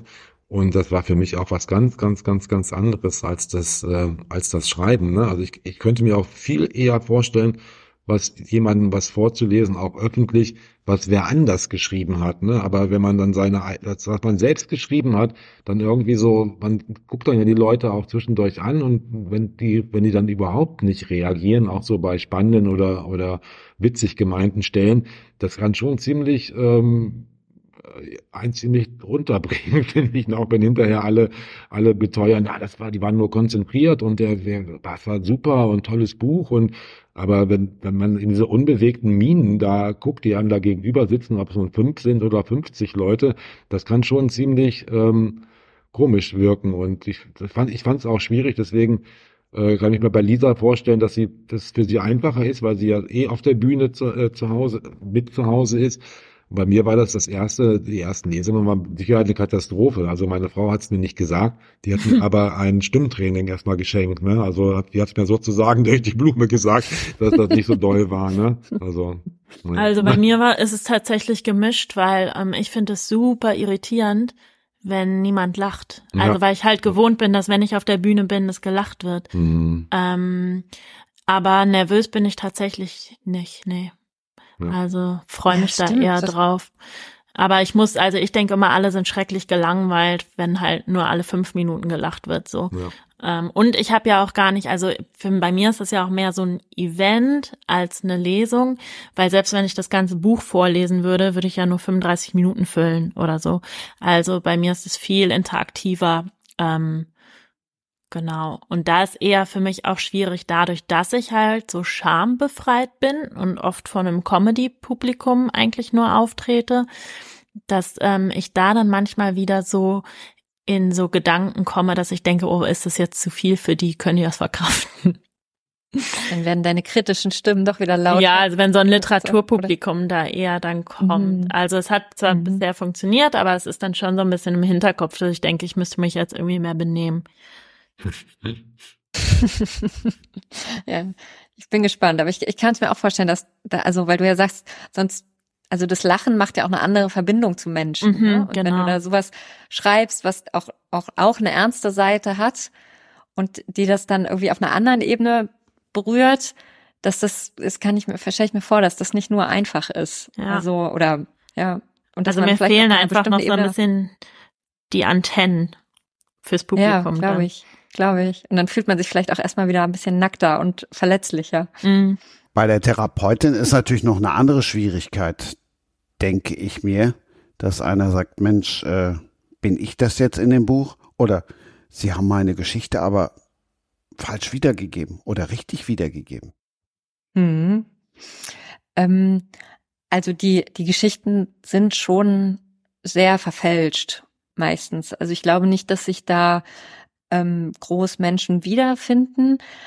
Ähm, ein, zwei Geschichten, das sind aber ganz, ganz wichtig. Also ich habe mit Leuten gesprochen, die keine Klienten und Klientinnen von mir sind, auch nochmal extra. Und die Geschichten sind dann nicht verfälscht, aber die Menschen wissen dann auch, dass über sie gesprochen wird. Ähm, und es gab schon ein, zwei so kleine Aspekte, wo ich, wo ich tatsächlich auch Klienten gefragt habe, darf ich das nehmen? Also darf ich, sie haben das gesagt, darf ich das da reinschreiben? Also es waren, glaube ich, es wären nie Sachen, die sozusagen die Schweigepflicht berühren, also wo man irgendwie denken würde, oh Gott, da sage ich was. Aber trotzdem war es mir wichtig, das irgendwie abzu, abzufragen.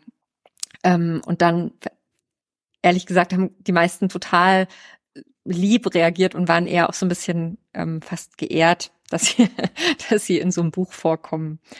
Ja, aber klar, das ist natürlich total die Herausforderung. Also ich kann da keiner ähm, unverfälschten Geschichten erzählen. Was im Übrigen auch ganz schade ist, weil die ja oft so spannend sind.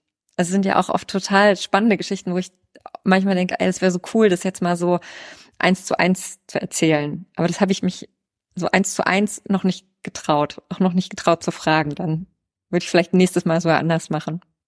Hab gerade überlegt, ob sich jemand freuen würde oder ein nee freuen würde, wenn sie bei Lisa sich im Buch wiederfinden würde. er nicht, oder? Naja, einer der, findet der, sich ja im Buch wieder. Der weiß aber bis heute nicht. Der okay. Typ in der Hüpfburg. Hm? Der Typ in der Hüpfburg. Nee. Ach so, nee, ich dachte jetzt nicht an Fotos. Ich dachte jetzt in dem Essay so. vorne, äh, der. Brite.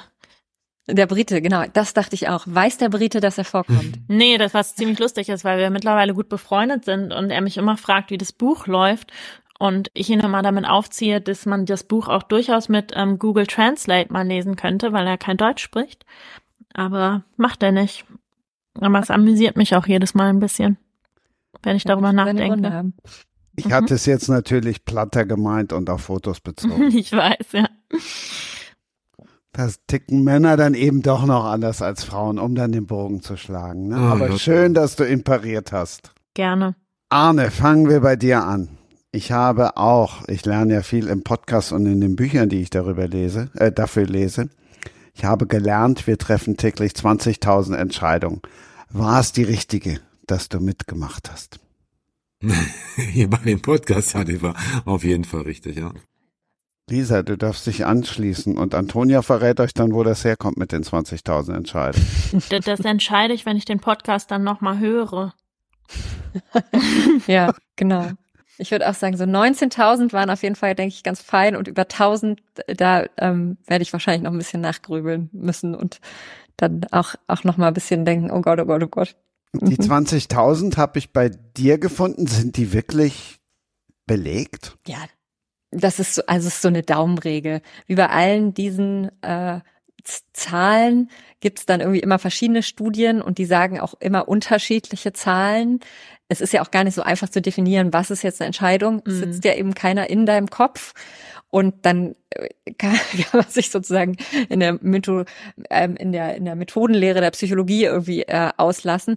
Aber mir geht es darum zu sagen, wir treffen wirklich, wirklich, wirklich viele Entscheidungen. Und da sind eben auch so ganz kleine. Wann gehe ich mal auf Toilette? Wann ähm, trinke ich ein Glas Wasser? Wann setze ich mich auf dem Stuhl um, weil es unbequem ist? Was ziehe ich an? Die werden dann immer größer und größer und größer. Ja, und bis hin zu, gehe ich heute überhaupt zur Arbeit oder irgendwo anders hin?